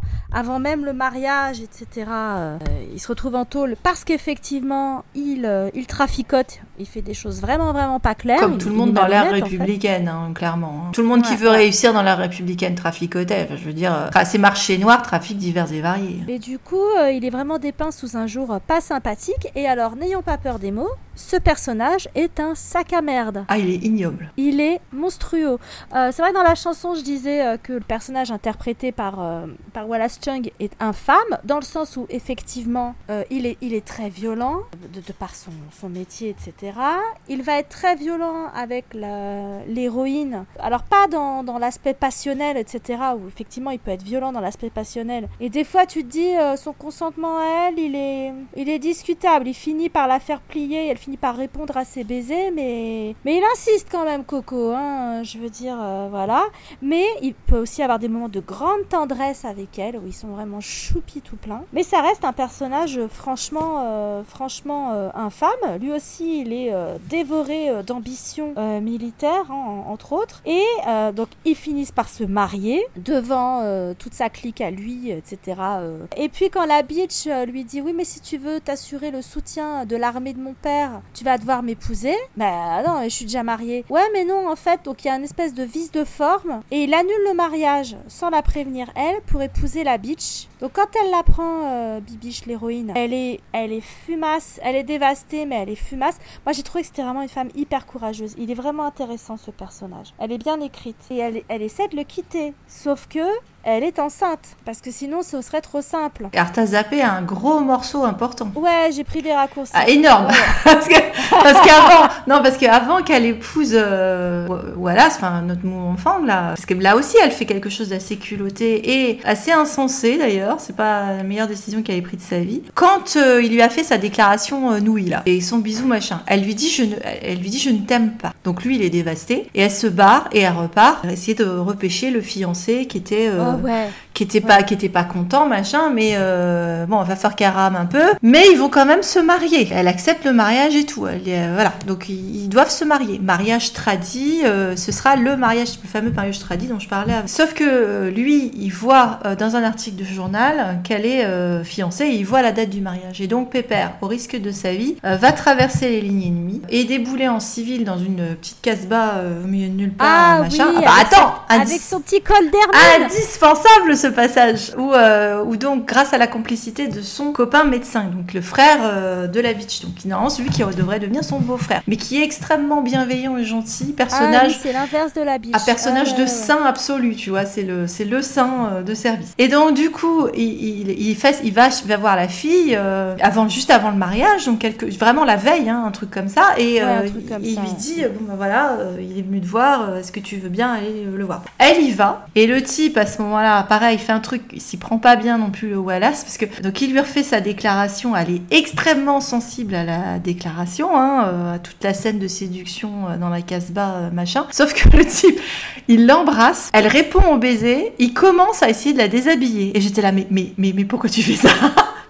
Mais t'es- malade J'étais Elle complètement... était pris, pris dans le move, euh, je sais Mais pas. oui, elle était complètement euh, partante hein, pour le truc. euh, vraiment, elle était euh, sensible au machin, mais pas peut-être pas forcément à, à se faire déflorer dans la casbah la veille de son mariage, si tu veux. Et donc Ouais. j'ai trouvé, j'ai trouvé ça vraiment. c'est là que tu dis, il a vraiment pas de limite quoi, le type, parce que c'est complètement pas bien venu quoi cette affaire Mhm, Non, c'est sûr. Tu vois. Mais aussi à sa décharge, on va dire, si je peux me permettre. Je- J'excuse pas euh, du tout, hein, mais quand même, euh, je pense que bon, d'abord c'est un personnage de conquérant, hein, ça va avec euh, son, son rôle de général, machin, etc. dans des conditions difficiles. Et puis le fait qu'il est, euh, il est jamais tombé amoureux avant, et euh, ça leur réussit pas toujours à nos conquérants quand ils tombent amoureux. Ah. Surtout quand l'objet de leur affection ne veut pas de leur amour, évidemment, parce que il est, il s'y prend mal, il est en, il est en dep en plus, comme c'est pas possible, parce que tu le vois quand elle est partie, il touche à tous ses objets, il va dans sa chambre, il est en pèlerinage, enfin, euh, il est vraiment amoureux, quoi. Et il lui a dit, et il comprend pas euh, pourquoi elle a pu euh, le rejeter. Alors que bon, tu la vois très clairement aller au mariage, elle y va pas de gaieté de cœur, hein. en fait, elle est morte à l'intérieur, en fait. hein. Ouais, c'est sûr. Mais bon, j'ai pas trouvé ça classe de sa part d'essayer de la, de la dessaper, alors que pour une fois, justement, c'est la première fois qu'elle lui rend son baiser et que il y a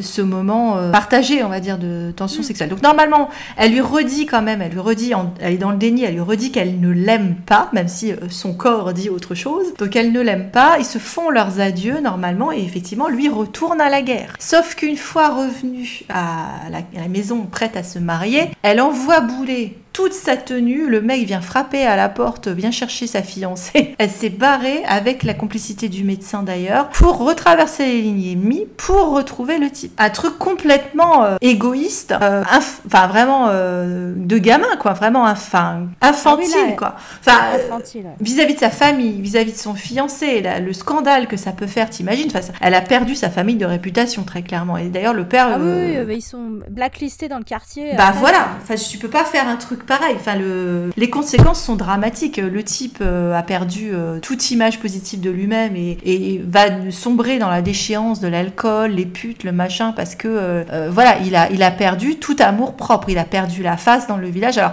c'est un bâtard, mais le fait est qu'elle n'a pas aidé quand même dans la situation. Le fait est que sa, sa manière de faire. Il a une qualité qu'il rachète, c'est qu'il s'occupe bien de sa grand-mère et de tous ses petits frères et sœurs. Ah, il aime sa grand-mère, oui. Il a une tripotée de mômes dont il doit s'occuper et il s'en occupe très bien. Oui, il, a le souci de sa famille au point que d'ailleurs euh, il va faire des choses bâtardes pour euh, récupérer sa famille qui du coup est tombée dans la déchéance et la misère. Et du coup, euh, pour sauver le nom familial, il va faire des trucs absolument ignobles suite à ça. Mais du coup, là à ce moment-là, ils se retrouvent les deux et c'est là qu'ils se marient et qu'ils vivent. c'est à la vie à la mort. Ils sont tous les deux sur le front. Tout le monde les respecte. Leur couple est reconnu. tu disais que il était agressif. Là, clairement, elle, elle, elle est vraiment dans la réciprocité par rapport à la passion, elle a visiblement aucun problème. Ah Leurs scènes d'amour sont très belles, il y en a plusieurs même après, tu vois, donc il y a aucun ils sont vraiment heureux amoureux. Alors c'est vrai que bah c'est vrai que là, il fait un truc aussi ignoble qui est euh, alors en fait, c'est compliqué parce qu'il annule pas le mariage, finalement, il se retrouve dans une polygamie qui existait à l'époque hein, euh, de toute façon, mais il se retrouve à, à vouloir le beurre, l'argent du beurre et le cul de la crémière, c'est-à-dire que lui dans son trip, c'est je vais la renvoyer en Europe, donc il l'envoie avec le médecin qui est toujours dans les bons coups, lui. Donc il l'envoie avec le médecin en France, soi-disant pour la protéger parce que euh, zone de guerre, machin, moi je veux que tu sois bien, euh, je vais tout perdre peut-être du jour au lendemain, euh, je reviendrai te chercher. Donc il l'envoie en France. Et son truc c'est, elle sera jamais au courant de rien et je vais divorcer quand j'aurai eu le pays comme c'est prévu et je, reprendrai ma femme et mon gosse, mais il le sait pas encore à ce moment-là qu'elle est enceinte parce qu'elle lui a caché. Et donc du coup, bah je, tu vois, j'aurais fait tout mon petit trafic euh, sans avoir à, affronter les choses en face, quoi, finalement. À devoir ah oui, dire. Il qu'il allait s'en sortir comme ça. C'est ça, de manière très très lâche, un peu à la Goodbye My Princess, tu vois, en pensant que une fois qu'il aura fini tous ses coups de pute, pas de problème, leur couple marchera très bien. J'ai juste de petits contretemps à régler, mon amour, mais rien de rien de méchant, t'inquiète. À bah, limite, il lui aurait dit ça, presque je l'aurais respecté, mais il l'a même pas fait. C'est vrai que euh, il lui a pas dit ce qui allait se passer. Sauf que tu penses que la bitch, elle a fait passer l'annonce euh, du mariage dans les journaux. Décidément, les journaux sont toujours là dans les bons coups. Et donc, du coup, c'est là qu'elle fait demi-tour et qu'elle va le confronter en disant Mais dis donc, euh, connard, je suis enceinte en fait. Et lui, il se retrouve dans une situation pas possible parce qu'il, du coup, il refuse de la, la laisser partir. Il la séquestre à un moment donné. Ah, c'est ça. Elle essaie de sauter par la fenêtre, il l'en empêche. Elle veut plus l'embrasser, elle veut plus, bah, elle veut plus de lui, quoi, parce que elle dit vraiment, t'es un connard en fait. Euh, euh, entre nous, c'est fini. Ce que lui, évidemment, ne peut pas entendre. Hein. Ah non, parce qu'il l'aime. Ça redonne des grandes scènes de tension sexuelle parce que euh, c'est des, des, moments où ça devient du combat en fait. C'est-à-dire qu'il essaye de l'embrasser, elle le repousse, mais en même temps, il la violente pas non plus. Donc il y a des scènes de, désespoir passionnel en fait. Tous les deux s'aiment, mais les relations sexuelles sont pas possibles quoi dans l'état. Ils en ont une encore, une, très bien d'ailleurs, où elle l'arnaque parce que c'est le, le, plan qu'elle a prévu pour, euh, pour endormir sa, sa méfiance. Ils boivent ensemble, enfin elle fait semblant d'être saoule d'ailleurs, ils ont une relation et en fait elle le quitte à ce moment-là. C'est sa manière de lui dire adieu. C'est un faisons l'amour avant de nous dire adieu. Maintenant je l'ai en tête, super. C'était le but. Merci. Ce qui me fait penser que j'ai oublié que dans le fond, dans cette période, quand elle est dans la maison et dans la période de séquestration, il lui a fait un cadeau, qui a un petit chien. J'avais mal pour le petit chien tout du long. Il est enfermé dans une micro-cage. Il reste dans la micro-cage H24, quoi. C'est atroce. Vous savez pas comment traiter un chien, bande de cons? Bah, en prenez pas, en fait. Ah bah alors, ça veut dire que tant qu'à faire, ils auraient dû vraiment faire comme dans le roman, parce que dans le roman, il lui offre un tigre. C'est-à-dire c'est un bébé tigre qui lui offre. Donc je comprends qu'il soit en calme, mais c'est pas un chiot. Que là, euh, là, là, franchement, ça m'a saoulé. Si vous savez pas quoi faire avec un chien, euh, n'en prenez pas en fait. Ah, c'est moche, hein. Donc elle se barre. Et quand elle se barre, ça aussi, c'est là qu'on respecte le personnage, parce que c'est vrai qu'elle est couillue. Même dans, même dans des choses complètement hallucinantes. Elle, vit à fond, comme lui, ils vivent à fond tous les deux. Ils vivent à fond dans le moment présent et dans leurs décisions du moment, quoi, en fait. Sans se soucier des uns et des autres, d'ailleurs. Euh, ah, ils sont très passionnés et égoïstes, l'un comme l'autre. Hein. Oui, oui. Ils ont, ils ont ça en commun.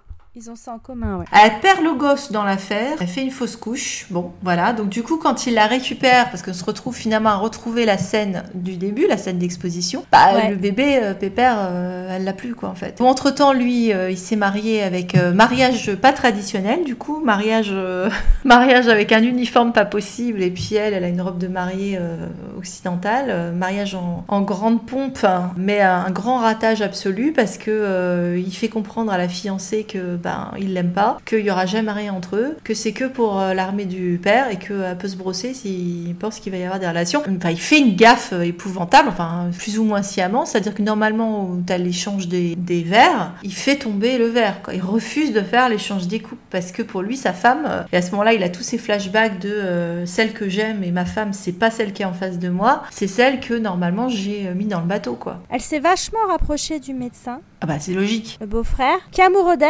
Oui, il se passe rien entre eux.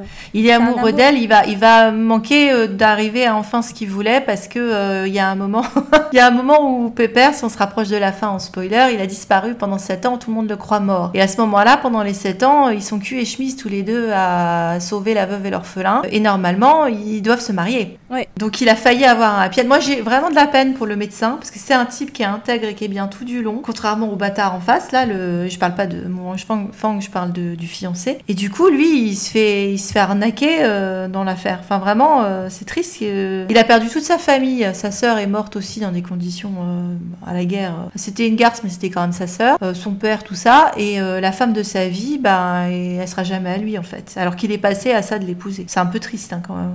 Ça aurait été une amitié euh, plus que de l'amour, mais euh, il l'a protégée euh, toutes les fois. Ils ont passé les lignes ennemies dans un sens, dans l'autre, machin. Il était au courant pour le bébé. Était... Ouais, non, franchement, c'était vraiment un super ami, mais bah, c'est le grand perdant de l'histoire, en fait.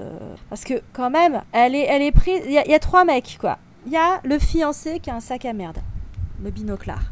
Franchement, lui, il n'y a pas grand-chose à sauver à part l'amour qu'il porte à sa famille. Parce que il lui fait des crasses euh, assez monstrueuses, hein, jusqu'à la fin, ou presque. Euh, voilà. Même à la fin, il essaie de lui faire une crasse, et puis en fait, elle arrive à, contourner le truc. Dans une scène qui se passe encore dans une gare avec un train, on n'est pas très loin d'Anna Karenina. Oui, souvent, oui. Bah au début, à la fin, ouais, ouais, c'est vrai. Ouais, donc on a, on a nos trains quand même qui font un peu serre-livre, même si c'est pas avec le même mec. Et puis ensuite, euh, elle a donc euh, Wallace Chung, ce seigneur de la guerre qui est passionné, qui, qui est infâme dans le sens où, euh, bah, enfin, qui est toxique toujours est-il, dans le sens où, euh, bah, il, il la manipule, il la séquestre, il, il, est, il est très possessif, il est dans la saisie, et il en parle à un moment donné à son ami médecin. Et le troisième mec, donc c'est l'ami médecin qui est doux, qui est gentil, qui, qui la soutient. Ah bah, qui est parfait. Hein.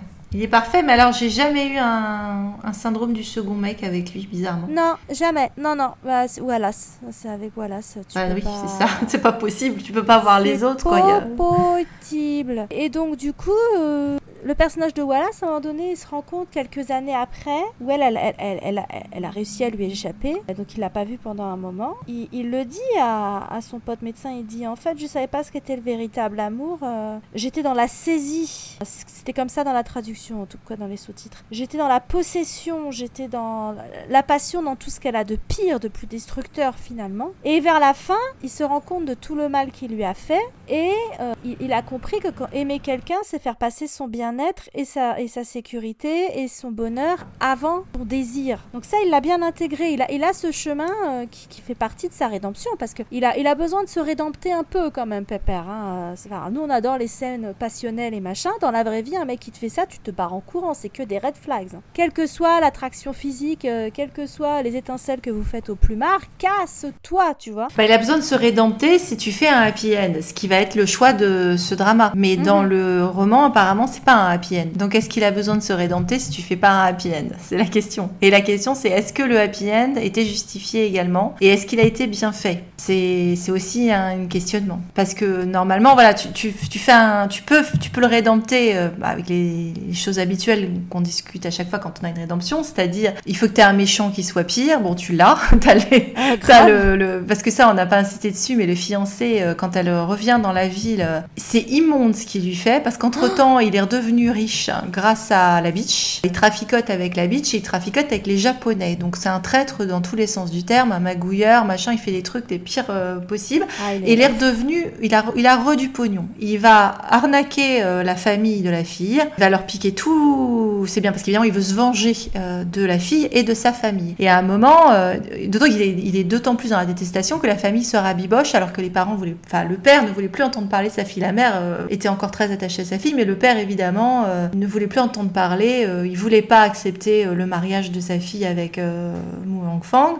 donc à un moment, voilà, il y avait une scène où elle était agenouillée pendant des heures, même sous la pluie. Il voulait même pas ouvrir la porte. Mais finalement, quand sa fille revient euh, après euh, avoir quitté euh, Fang et qu'elle a perdu le bébé, la famille se rabiboche et il y a ce bonheur familial retrouvé que l'autre ne peut pas supporter évidemment. Parce que pour lui, il n'est pas question que ses ennemis aient un happy end. Donc il arrive à les, à les destituer, il essaye d'avoir le mariage et l'autre qui est un peu faiblard, le père, est prêt à donner sa fille en mariage, sauf que grâce, grâce à l'intelligence de la fille et à la complicité du médecin encore, ils arrivent à gauler le type en train d'avouer, parce qu'il n'a pas de honte, hein, donc il arrive à avouer, il avoue euh, toute go à la fille, parce qu'elle lui dit euh, J'en veux pas de ton mariage, j'ai pas l'intention de t'épouser, je t'aime pas. Et là, elle lui dit Mais de toute façon, euh, va pas croire que.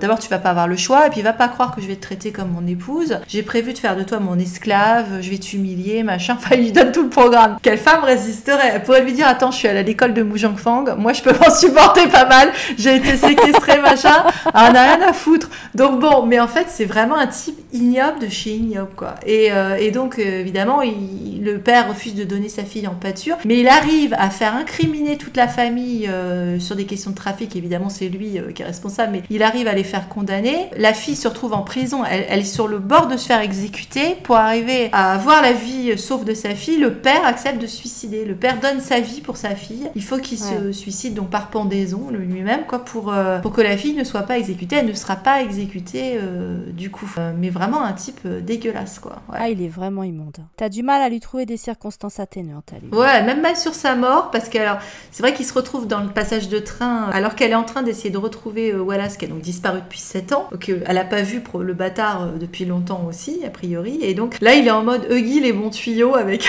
avec un costard, tu sais, on dirait un Mac, il a une espèce ah de truc zébré, un truc pas possible, tu vois. Le type, il est visiblement en train d'essayer de passer incognito. Pourquoi tu mets un costume aussi ridicule quand tu veux passer incognito? On ne voit que lui dans la gare. Il repère la fille de loin, tu sais pas pourquoi, t'as l'impression qu'il a des regrets, des remords. Euh, finalement, c'est est-ce que c'est le seul amour qu'il aurait eu J'en sais rien. Mais donc il se voit et à un moment, euh, tu penses qu'elle va lui tirer dessus et c'est limite non, je vais pas me salir les mains. Euh, pour te tirer dessus. Je te laisse te démerder avec ta conscience. il se fait abattre par d'autres personnes. Donc il se fait abattre comme un chien dans la rue, ce qu'il mérite. C'est un traître à ah la nation. Euh, il a dû probablement magouiller avec des mafias et des triades diverses et variées. De toute façon, il allait crever. Euh, voilà, il a crevé dans la rue. Euh. À force d'avoir trahi à droite à gauche, profité à droite à gauche, à un moment donné. C'est ça. À un moment donné, ça finit par te rattraper quand même. S'il y a un semblant de justice. Et c'est vrai que quand elle retrouve Wallace, en fait, euh, elle entend parler d'un espèce de vétéran euh, de, la guerre qui rend tout le temps service, euh, qui pêche, machin, mais qui est un peu simplet, etc. Effectivement, tu le vois, pris cher, quoi, clairement. Il a perdu la mémoire, donc ça rejoint ce que tu disais tout à l'heure. il te faut une amnésie ou sinon, voilà, quoi. Et, il la reconnaît pas. Donc elle, elle est dévastée. Elle lui parle de son mari disparu, machin, là, là. Donc il compatit, il comprend pas du tout que c'est lui. Et puis, elle va pour partir, et c'est là que ton MacGuffin slash carabine de Tchekhov la, montre qui fait une petite mélodie bah, remplit son rôle, c'est-à-dire qu'elle l'a fait tomber. La mélodie commence et là ils se rappellent et ils finissent dans les bras l'un de l'autre. Ils se retrouvent euh, tous les deux. A priori, ils n'auront jamais d'enfants puisqu'on apprend euh, quand elle a perdu son bébé, euh, elle pourra plus jamais en avoir, a priori. Mais au moins, ils se sont retrouvés tous les deux. Donc lui, il a plus rien. Hein. Il a que la cabane de pêcheur dans laquelle il vit là. La cabane au fond du jardin. Donc après, tu peux dire, il va la suivre dans la ville, il va. Je sais pas dans quelle mesure il est pas euh, pourchassé. Ou... Après, il est pas... il s'est fait passer pour mort. euh, Je veux dire, ils peuvent partir même à Bah, l'Europe. puis voilà. C'est pas fait passer, il était euh, considéré comme parce qu'en fait la manière dont ils se sont quittés, euh, enfin la perte, enfin ils seraient morts sur le champ de bataille. Ils se sont retrouvés entre temps, ils se sont rabibochés et ils se sont remariés de manière occidentale aussi dans une église. Mhm. Ils ont eu un mariage et là aussi il l'a encore envoyé au loin comme il l'a fait. Et décidément c'est bis repetita, tu sais encore avec le médecin. Cette fois il l'a bien endormi euh, pour l'envoyer parce que là il a compris que euh, pour le coup il est plus dans la saisie et il veut vraiment la protéger en fait. Et Mhm. il sait que euh, ça va probablement pas bien se passer pour lui sur le champ de bataille. Euh, le fait est, ça s'est pas bien passé. Euh, la bitch est morte aussi, elle a eu sa rédemption aussi dernière seconde parce que après avoir trahi, parce qu'elle a trahi le mec, elle, elle a vendu les plans de bataille au Jap quand même. Donc elle l'a trahi aussi. Elle était enceinte de lui. Tu sais pas comment. À un Ah moment, alors il- là, grand mystère. alors, à un moment, elle l'arnaque, a avec lui en le, en l'alcoolisant. Elle profite d'une nuit où il est complètement bourré et il croit qu'il est en train de coucher avec, avec. euh, bah, il voit le visage de Licia, enfin, De l'héroïne, hein. de l'héroïne. Voilà, il veut bibiche, il voit son visage et donc du coup, bah, et lui, il a l'impression qu'il fait l'amour avec la femme qu'il aime. Mais évidemment, c'est avec la bitch qui d'ailleurs, quand elle entend le nom de la fille, elle le prend pas très bien. Et donc là, tu te dis, ok, peut-être que là, c'est le moment où elle va tomber enceinte, mais elle tombe pas enceinte là, elle tombe enceinte beaucoup plus tard. Et donc tu te demandes comment et à quel moment elle est arrivée à le re-arnaquer pour tomber en cloque, parce que je, je- on l'a pas vu ça, donc ça. Ah ça non, avait moi, pas de sens. Pas. Je comprends pas comment. euh, Non, mais elle a été, elle a été punie parce qu'elle aussi fausse couche. D'ailleurs, euh, elle se sort très bien parce qu'après être là à pisser le sang, elle se retrouve sur le champ de bataille. Tu sais pas comment, mais donc elle crève sur le champ de bataille, dans les bras du type. Donc quelque part, elle a sa, elle a la mort qu'elle souhaitait. euh, et puis elle s'est racheté euh, une conduite puisqu'elle est morte héroïquement sur le champ de bataille. C'était une guerrière, hein, donc. Ouais, ouais, c'était elle a fait ce qu'elle devait faire. Et en plus, entre-temps, il s'est passé un truc. Ah, aussi, c'est un truc aussi qui est pas bien réussi dans la série. C'est le moment où le type voit le sosie, donc notre héros, voit le sosie de l'héroïne. À un moment où il l'a perdu, où elle est plus avec lui, où il croit qu'il la reverra jamais et qu'il l'a perdu pour toujours, passe une pute qui a le visage de l'héroïne. Et tu sais que c'est pas une hallucination de sa part, parce que quand il la ramène dans la, casba- dans la casa, qu'il l'épouse en concubine, euh, la bitch vacille en se disant mais elle va me poursuivre jusqu'au bout cette salope. Parce que donc du coup elle la reconnaît aussi, elle a vraiment le même visage. Tu, tu pourrais penser que c'est juste lui qui la voit dans vaguement une ressemblance, mais non, non, non, c'est le sosie. Et donc tu as cette version euh, dégradée, vulgaire de la femme qu'il aime, qu'il décide d'avoir avec lui, il joue à la poupée en fait, parce que Ah ouais, ouais. il l'habille euh, comme elle, il la coiffe comme elle, il lui met les trucs. Il refuse d'avoir des relations sexuelles avec elle, parce qu'il sait très bien que c'est un simulacre. Mais c'est juste qu'il veut avoir le simulacre dans la maison parce qu'il a l'impression qu'il l'a pas perdu et qu'il aura fait les choses bien. Euh, sauf que ben en plus comme c'est une connasse, ça se termine pas bien. Elle finit par se faire flinguer par la bitch qu'il a qu'il a des qu'il a voilà, il est complètement perturbé quand il voit la mort de la parce qu'il a l'impression d'avoir perdu une deuxième fois euh, la femme Mhm. qu'il aime en disant mais je peux jamais faire les choses bien, j'arrive pas à rattraper les choses. Il va retrouver à rattraper les choses puisqu'ils se retrouvent ensemble et qu'ils arrivent à, à se redire leur amour et à se redonner une chance. Bon, sauf que la guerre fait que euh, elle le croit mort sur le champ de bataille, tu le laisses dans des conditions où tu ne peux pas douter qu'il est mort, entre des, des gens qui se battent à bout portant et des explosions à droite à gauche. Sauf que sept ans après, au cinéma, avec, euh, avec le médecin qui normalement euh, elle va épouser parce que tout les rapproche, elle, voit passer aux actualités. Alors décidément, quand c'est pas les journaux, c'est euh, les, actualités ciné. Elle voit un visage, elle sait que c'est lui, tu vois. C'est deux dos, trois quarts. Mais bon, comme nous, elle a vu que c'était Wallace, donc du coup, elle l'a reconnu aux trois quarts. C'est lui, il est vivant, il faut que je le retrouve. Et c'est là qu'elle arrive dans ce village de pêcheurs dont tu parlais en fait. C'était ça, c'était le- les actualités. Alors, c'est aussi pour ça que ça m'a fait penser euh, à nos films de la Seconde Guerre mondiale, aux séries qui se passent pendant la Seconde Guerre mondiale, y compris les séries genre Daniel Steele, euh, machin, quoi, enfin, datées de ses romans. C'est que très souvent, ça, ça c'est une grosse ficelle, tu vas avoir la fiancée qui voit son mec aux actualités. Les montages avec nos braves soldats qui défendent la veuve et l'orphelin, nos, nos braves Ah, c'est exactement ça. En fait, il s'est racheté une conduite euh, par les camps. Il est digne de rejoindre euh, l'ère communiste. Oui, bah il y a ça aussi. Bah, le fait qu'il ait une amnésie, euh, ça, ça aide pas. Mais oui, effectivement, elle le reconnaît. Et c'est vrai que le médecin, il est choupi jusqu'au bout, quoi. Parce que il l'aime elle, mais malgré tous ses défauts, il aime aussi son, son meilleur ami, donc le personnage de Wallace Chung. Et il a bien capté que sa sœur, c'était une bitch. Il a essayé de la mettre en garde plusieurs fois, genre tu vas détruire sa vie, il t'aime pas, tu seras jamais heureuse, tu peux pas, si tu te maries dans ces conditions, sur un chantage, tu seras jamais heureuse, ça marchera pas, etc. elle l'a pas écouté, elle l'a jamais écouté, donc euh, elle a fait son propre malheur aussi. Bah parce que elle aussi, elle est comme les autres, elle est dans l'égoïsme euh, et le moment, quoi. C'est ça. Donc euh, voilà. Bah, du coup, on se rend compte qu'ils sont au top quand, quand, chacun est dans le renoncement pour le bien de l'autre, en fait. Ah bah, c'est toujours dans la, la dernière morale, phase hein. de l'histoire, c'est la phase de maturité, en fait. Parce qu'on les retrouve, euh, il s'est peut-être passé 10 ans, 8 ans, un truc comme ça. 7 ans. 7 ans en tout, entre le moment où il la rencontre. Ah, non, pas entre le moment de la rencontre. Ça, je ne sais pas combien d'années, effectivement. Ça doit faire Mais, euh, plus. voilà, est raison. peut-être une dizaine d'années, oui. Puis bon, ils ont traversé plein d'épreuves, euh, ils ont quand même perdu beaucoup. et, et finalement, bah, ils, ils sont arrivés à, une- à une forme de maturité et on sait que leur histoire d'amour va être beaucoup plus apaisée, beaucoup plus respectueuse, beaucoup plus. Il y avait déjà de la tendresse, ils faisaient preuve de tendresse entre deux euh, élans de passion euh, irrépressible, quoi. Mais, euh, mais là, c'est- l'amour dans sa phase mature. Oui, après, voilà, c'est joli que ça se passe autour de la montre, hein, donc le côté, le temps qui passe, les souvenirs, les machins, il y a beaucoup de choses que tu pourrais dire avec, avec la montre, hein, justement. Mm. Il y a aussi les orchidées, on avait parlé des fleurs. Ouais. Parce qu'elle adore les orchidées, donc il lui fait une serre à orchidées, et puis elle lui dit Oh, mais elles vont jamais s'acclimater dans ce climat, ça marchera pas. Donc lui euh, attend que la fleur, parce qu'il lui dit Mais si, ça va fleurir et tout, ça sera un- une preuve de notre amour. Et elle y croit pas du tout, et lui il y croit, il croit, il croit.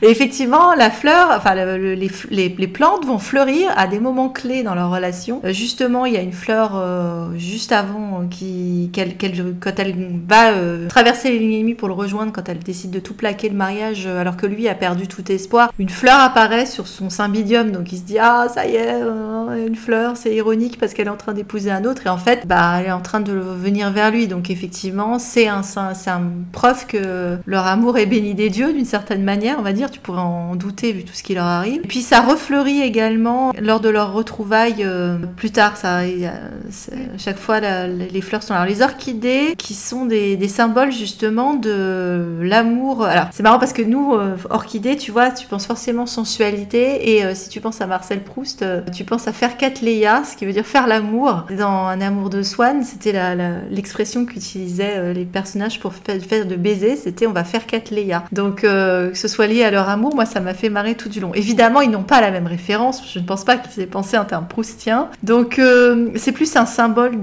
du couple marié en Chine. Et pour euh, Confucius, l'orchidée, il avait dé- décidé que lancer la phrase que l'orchidée poussait là où les autres ne le pouvaient pas. C'est intéressant par rapport à la question de leur amour, qui est finalement un amour pas possible normalement. Donc, donc l'idée de cette espérance que cet amour va fleurir alors que tout euh, fait dire que c'est cramé d'avance. Alors Confucius le pensait pas nécessairement pour des raisons amoureuses, il le pensait plus par des questions de moralité, parce que pour lui l'orchidée c'était l'emblème de l'homme vertueux. Ce qui me fait rigoler quand tu vois. c'est ça, j'ai du, du symbolisme, c'est ironique, sinon c'est la fleur de la beauté par excellence. Alors euh, c'est l'idée de. Tu peux, tu peux utiliser cette phrase. Apparemment, tu peux dire le, utiliser le terme orchidée en adjectif quand tu veux dire euh, d'une pièce qu'elle est belle ou de mots qui sont beaux ou d'une femme qu'elle est qu'elle est belle. Tu dis c'est une femme orchidée ou ce sont des mots orchidés ou ce sont des pièces orchidées. Ça me fait penser à notre petite orchidée de Love Between Fairy and Devil, tu vois. Donc Ah, euh, c'est chou. Alors là, il y- en a de la beauté euh, dans un certain, au milieu effectivement de finalement cette fleur hein, au milieu de tout ce qui est la merde autour. Voilà, je sais pas si cet amour est, est une vraie beauté en fait. C'est un train wreck à regarder quoi. Si tu le regardes en te disant euh, c'est jouissif, mais c'est pas une histoire d'amour que tu souhaites à quiconque en fait. Non, non, c'est jouissif à regarder, mais dans la vraie vie, c'est. On... Ça marche pas. On... Non, Personne pas. ne souhaite ça. Personne ne souhaite ça, mais c'est vrai que euh, ce qui fait que tu es embarqué là-dedans, euh, les acteurs sont extrêmement talentueux. C'est du cul, du cul, du cul, disons-le franchement. Les scènes sont bien, quoi, voilà, c'est juste qu'elles sont euh, vraiment euh, hyper réussies et, et que ça. C'est vrai que c'est un, personnage de anti-héros euh, byronien euh, irrésistible, quoi. Ah ouais, non, c'est. Il est vraiment. C'est un drama et un personnage, mais même le personnage féminin qui sont très très bien. Oui, elle est bien aussi. Elle est bien Elle est aussi. vraiment à la hauteur, c'est pas ta, ta, ton noix blanche euh, un peu gnangnan, un peu chiante, un peu, euh, je veux dire, elle, est intelligente, elle est cultivée, elle est courageuse parce qu'elle est partie toute seule en Russie, euh, elle est parfois inconsciente, égoïste, quand elle plaque le fiancé, il devient la risée de toute la ville, voilà, enfin, et, et puis en même temps, elle, a, elle fait preuve de compassion, elle, elle se met en danger pour aider les autres, elle se met en danger pour l'aider lui dès le début, elle a la jugeote, elle a, elle a du sang-froid. Donc c'est vraiment un personnage euh, hyper intéressant. Euh. Elle n'est pas parfaite, c'est ça qui est bien, c'est que c'est pas une Marissou du tout. Hein. Il y, a le nombre de fois où tu as envie de la claquer, euh, tu te dis non mais attends. Le nombre de fois où lui tu as envie de le claquer, bah pareil. Hein. mais c'est un duo explosif qui, qui s'apaise avec l'âge en fait. Moi j'étais contente du happy end, même si j'y croyais pas du tout du tout, vu que c'est l'ère républicaine, ça m'a vachement surprise en fait, qu'il soit parti sur un happy end agréablement surprise parce que euh, finalement, même si les personnages sont pas très attachants, euh, bah, j'étais triste pour eux, quoi. C'était douloureux cette histoire d'amour. Donc, euh, qu'ils aient un happy end, euh, tranquille, pépouse, pour vivre heureux, vivons cachés, bah ouais, ouais, ça me fait bien plaisir. C'est effectivement d'autant plus étonnant que je te dis normalement il n'existe pas ce happy end. Alors, du coup, je suis bien en, incapable de dire comment ça se termine. Probablement juste il doit mourir. J'imagine à la fin, ça doit être la fin où il est mort sur le champ de bataille. Je vois pas ce qui a pu arriver d'autre, mais ils ont rajouté ça et c'était pour beaucoup de personnes qui apparemment connaissaient le roman, c'était euh, une surprise et ça faisait sortir de son cul quoi. C'était presque pas compréhensible. C'est marrant parce qu'on a eu le, truc inverse euh, dans Sealed with a Kiss, euh, où il y a d'ailleurs il y a un point commun entre ces deux dramas parce que bon dans le fait que tu peux avoir le côté séquestration machin, il y, a un amour pour les grues en papier. que tu retrouves. Donc on voit bien sa patte à Féo Sesson là. Mais en dehors de ça, euh, with a Kiss dans le roman, ça se terminait avec euh, un happy end. Bizarrement, le couple se rabibochait, alors que le drama avait choisi de ne pas faire le happy end. et là, on a le contraire, qui est que le roman se terminait mal et ils ont décidé de faire. Alors, parce qu'ils ont estimé probablement que le personnage était, bon, c'était Wallace, était beaucoup plus euh, rattrapable, repêchable, littéralement, c'est un pêcheur, que euh, que le personnage évidemment dans Seal with the Kiss qui était euh, un violeur. Ah oui, un violeur, oui, oui, non, quand même. Là, c'est pas un violeur, un peu relou à certains moments, très clairement, mais il la viole pas. Non, non, non. Et c'est ça qui est joli, c'est la sensualité qu'il y a entre les deux, parce qu'évidemment, bah, encore une fois, c'est une jeune fille, euh, elle n'avait pas d'expérience sexuelle, donc au début, elle savait pas quoi en faire. Mais il y a vraiment de la sensualité entre les deux. Elle en joue elle-même plus d'une fois. Tu as des scènes, comme tu as dit, de tendresse, mais de sensualité. Ça restait de la tendresse sexy quand même. Mhm. Et il y a un moment d'ailleurs très touchant, juste avant que bah, il lui fasse le plan de bâtard de l'abandonner, où ils partent faire un pèlerinage dans la montagne. Et la veille, ils ont, ils ont une scène d'amour tous les deux. Pendant qu'elle dort, il est en train de lui toucher la cicatrice cicatrice qui est la cicatrice qui est restée de quand elle, euh, a pris une balle pour lui. Ouais. Scène que tu as rarement, parce que tu as rarement des femmes avec des cicatrices dans des dramas chinois, parce que tu penses que les femmes soient parfaites. Donc c'est rare que tu aies des cicatrices. Et euh, j'ai trouvé ça joli qu'il fasse ça. Ah oui, parce que souvent c'est le mec qui se met en protection, encore que. C'était et souvent c'est la femme qui caresse les cicatrices de l'homme dans un bah, souvent. Pas aussi souvent que ce qu'on voudrait, hein. Bah ouais sauf dans Star Wars, mais ça c'est un autre débat. Mais le fait est que là c'était c'était vraiment euh, mignon choupi. Euh, cette scène elle était vraiment chouette. Ah, c'est une très jolie scène. Et pourtant, tu la vis en. Euh, et c'est pas vrai, il va pas faire ça. c'est dégueulasse. Ouais, parce que dans le même temps, tu sais très bien qu'il va, il va la quitter, en fait. Que... Ah, elle va pas la quitter. De son point de vue. Oui. Ah, voilà c'est ça qui est terrible, c'est que tu, te dis, mais l'aveuglement du type, l'arrogance du type de penser que c'est possible, quoi. Alors bon, euh, parce qu'évidemment, l'autre, elle aurait pu, ils auraient pu aussi faire un concubinage, parce que, mais évidemment, l'autre, elle a sa propre arrogance, elle est fierotte, il n'est pas question qu'elle soit une concubine. Je suis pas sûre que euh, notre héroïne aurait accepté non plus qu'il y ait du concubinage. C'était sûr que c'était hors de propos. Dans, dans, cette scène d'introduction qui est tellement prenante, euh, quand il dit qu'est-ce que t'as fait de notre gosse, là, ouh. Ah oui. Je eh. sens qu'on tient du très lourd là. Je signe, j'achète. Mais je, te dis, c'est quelque chose qui depuis est beaucoup repris euh, dans la plupart des dramas républicaines que j'ai vus, qui essayent de reprendre ça.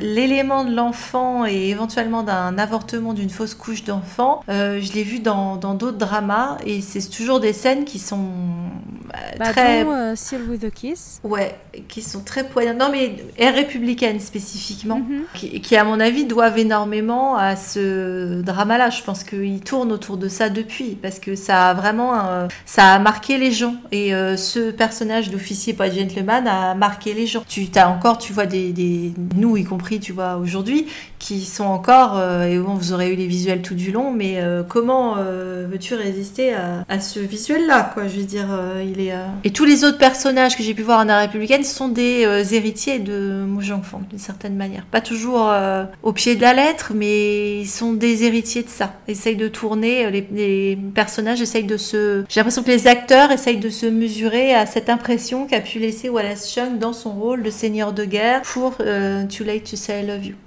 C'est dire l'impact de ce drama encore. Ah, je pense, hein. Je pense qu'il a eu un gros impact, ouais. Je pense que clairement, ouais. Et il a encore, euh, il tient encore la route, bien que voilà, les, la, photo a un peu vieilli, euh, les, costumes peut-être, les décors, j'en sais. Encore que ça avait le mérite d'être des décors euh, réalistes, réels. Enfin, ça fait pas carton pâte, quoi. Non, franchement, c'était, c'était bien foutu. C'était bien, bien foutu. Bon, bah, on a parlé des talons, donc on conseille d'aller en faire un tour, hein. talons. à Dada.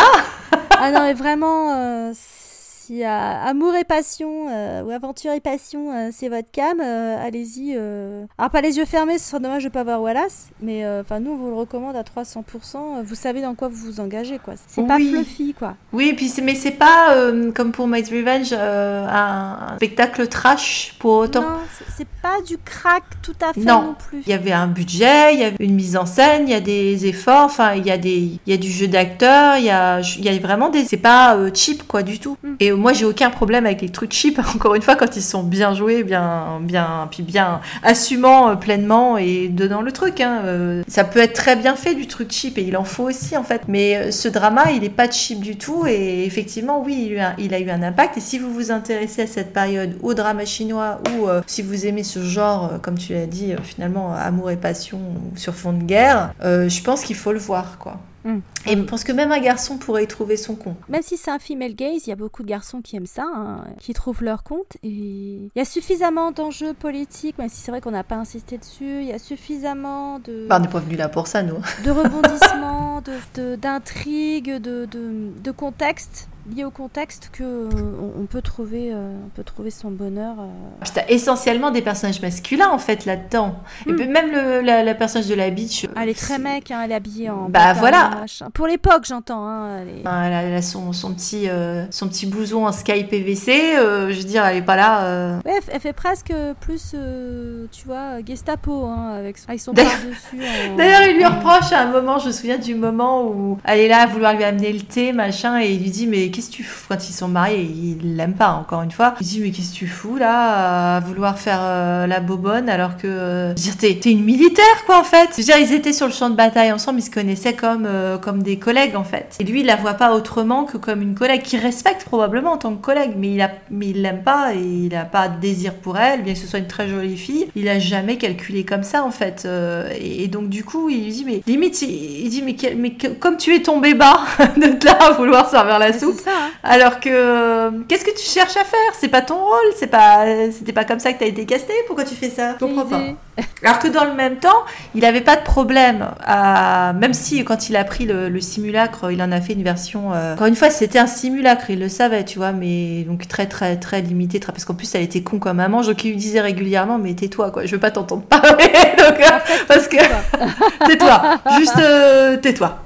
Tu t'habilles comme je t'ai dit, tu restes là posé. Je veux juste être assis à côté de toi parce que j'ai l'impression de. Et toi, à un moment, elle essaye de lui sauter dessus et ah non, mais ça va pas être possible quoi. Je veux pas coucher avec euh, avec la poupée gonflable en fait. Et, mais dans le même temps, l'autre, par contre, ça, l'amour de sa vie, il la il la cantonnait pas du tout à un rôle de bobonne puisqu'elle l'accompagnait partout. Il était fier qu'elle soit qu'elle fasse partie du corps militaire euh, et d'être avec lui à ses côtés en fait. Ah mais carrément. Il était carrément ultra fier. Donc c'est pas un gros euh, patriarcat misogyne hein. du tout. Ah non, du tout. Il est macho. C'est-à-dire que c'est un homme viril qui assume euh, sa sexualité et sa masculinité. Voilà. Mais euh, c'est pas, euh, il n'est pas à penser que les femmes sont des, sont des, sont, des moins que rien. Enfin, il a aucun regard misogyne. Mhm. Non, c'est sûr. Ça fait partie de ses grandes qualités. Et il en a quand même, en dehors du fait qu'il est joué par Wallace Chung. Oui, voilà, c'est sûr. mais en même temps, tu pourrais nous connaître le pire bâtard du monde joué par Wallace Young, je serais pas contre le fait de le voir dans un full villainous crush. Un vrai villainous crush en full méchant, ce serait bien. C'est ouais, c'est un anti-héros. C'est un anti-héros byronien. Comme on les aime. Comme on les aime. Voilà, même s'il est jamais habillé en noir. Voilà, c'est comme ça. Pas besoin d'être habillé en noir. non, non, l'uniforme, ça peut le faire aussi des fois. Ouais, en peignoir blanc, on prend. ah, écoute, hein, va savoir ce qu'il va nous réserver dans son rôle d'empereur. Moi, j'ai Ah. hâte de le voir. J'ai Voilà. hâte. J'ai très hâte. Ça, je suis en manque de, de, de Wallace frais. Donnez-moi donnez-moi du Wallace tout frais. Je veux voir ce que ça donne, comment ça vieillit, comme un bon vin, tout ça. euh, voilà, voir ce que ça donne et qui nous donne un rôle. euh, Parce que j'ai peur, tu vois, qu'ils qu'ils partent, parce que du fait que plus vieillit, tu sais, plus euh, les empereurs deviennent plus bankable. Bah, pas. Ouais, voilà, soit ce sera plus le love interest, mais ça m'étonnerait quand tu castes Wallace Chung, tu vois, ils vont mettre à côté le petit jeune, le garde du palais, le prince. Il aura héritier, aucune chance, le mec en face. Bah, je Sauf ouais, si c'est Léo Luo, tu vois. bah, ou sauf, sauf si effectivement ils ont décidé de, de garder euh, le sex appeal sous le peignoir, quoi. C'est-à-dire de plus du tout euh, le filmer comme euh, de plus lui donner de scène. De plus... Ils sont, des fois, ils sont capables de faire ça et ça, c'est moche, tu vois, sur les personnages qui vieillissent. Des fois, il y a des moments où ça baise aussi quand c'est vieux. Bah, ce serait beau, euh, par exemple, une histoire d'empereur vieillissant qui, qui découvre l'amour avec une femme plus âgée. Ah, c'est rare ça. Ils avaient essayé il y a pas longtemps, c'était un vrai ratage, j'ai oublié comment s'appelait ce Shining Just for You, je crois que ça s'appelait, un truc comme ça, avec euh, William Fong et Fang Xiu-jan de Goodbye My Princess, et où je, je fondais de grands espoirs malgré de la what the fuckery pas possible. Je fondais des espoirs, mais malheureusement, justement, alors que c'était un empereur plus âgé, et Dieu sait s'il y avait des gens qui avaient gueulé sur le fait que mais il devrait pas être casté comme euh, le Love Interest parce qu'il est trop vieux. Je ne suis pas d'accord. Bah non. Euh, puis en plus, c'était pas une gamine, euh, Pang Seo-jan, donc bon, euh, ça, ça me ferait chier si effectivement c'est une toute petite nénette, parce que voilà, tu mets une nana de 18-19 ans, oui, t'as une différence d'âge, alors qui, qui était réelle dans ces histoires-là. Je veux dire, tu pouvais te retrouver avec un vieux barbon, avec une nénette, je veux dire, euh, c'était une réalité, mais est-ce que j'ai envie de le regarder? Euh, Pas vraiment, en fait. Non, non, non. Voilà, c'est c'est la vérité historique, mais ça me fait chier à regarder parce que euh, ça pose d'autres problèmes. Mais bon, ils sont capables de faire euh, des choses d'empereur qui découvre l'amour. Par exemple, dans Yancy Palace, tu vois, il avait, euh, il a eu euh, 12 000 femmes, t'as son harem, t'as son machin, mais la, la seule dont il tombe amoureux euh, dans Yancy Palace, c'est la, la nénette qui vient d'arriver et l'empereur qui tombe amoureux et, pour le coup très bien réussi. euh. C'est un bon exemple celui-là. Alors, s'ils peuvent nous faire ça. Avec une minette un peu moins jeune. Sauf que la nana, elle est quand même relativement jeune si c'est euh, Crystal. euh, Oui, si c'est vrai, relativement Ouais. jeune. Mais je pensais plutôt pour un futur euh, où il serait encore plus âgé, tu vois. Ah, bah, euh, va voir s'il va nous refaire un drama historique après, je ne sais pas. Déjà, qui va le doubler? La question. Ouais, On va voir pas ça. Faux. On a hâte. Je sais pas quand il va sortir. hein, il On est à l'affût. Bon, et ben sur ce, on peut conclure effectivement. Donc bah voilà, ce, bah faut y aller. Hein.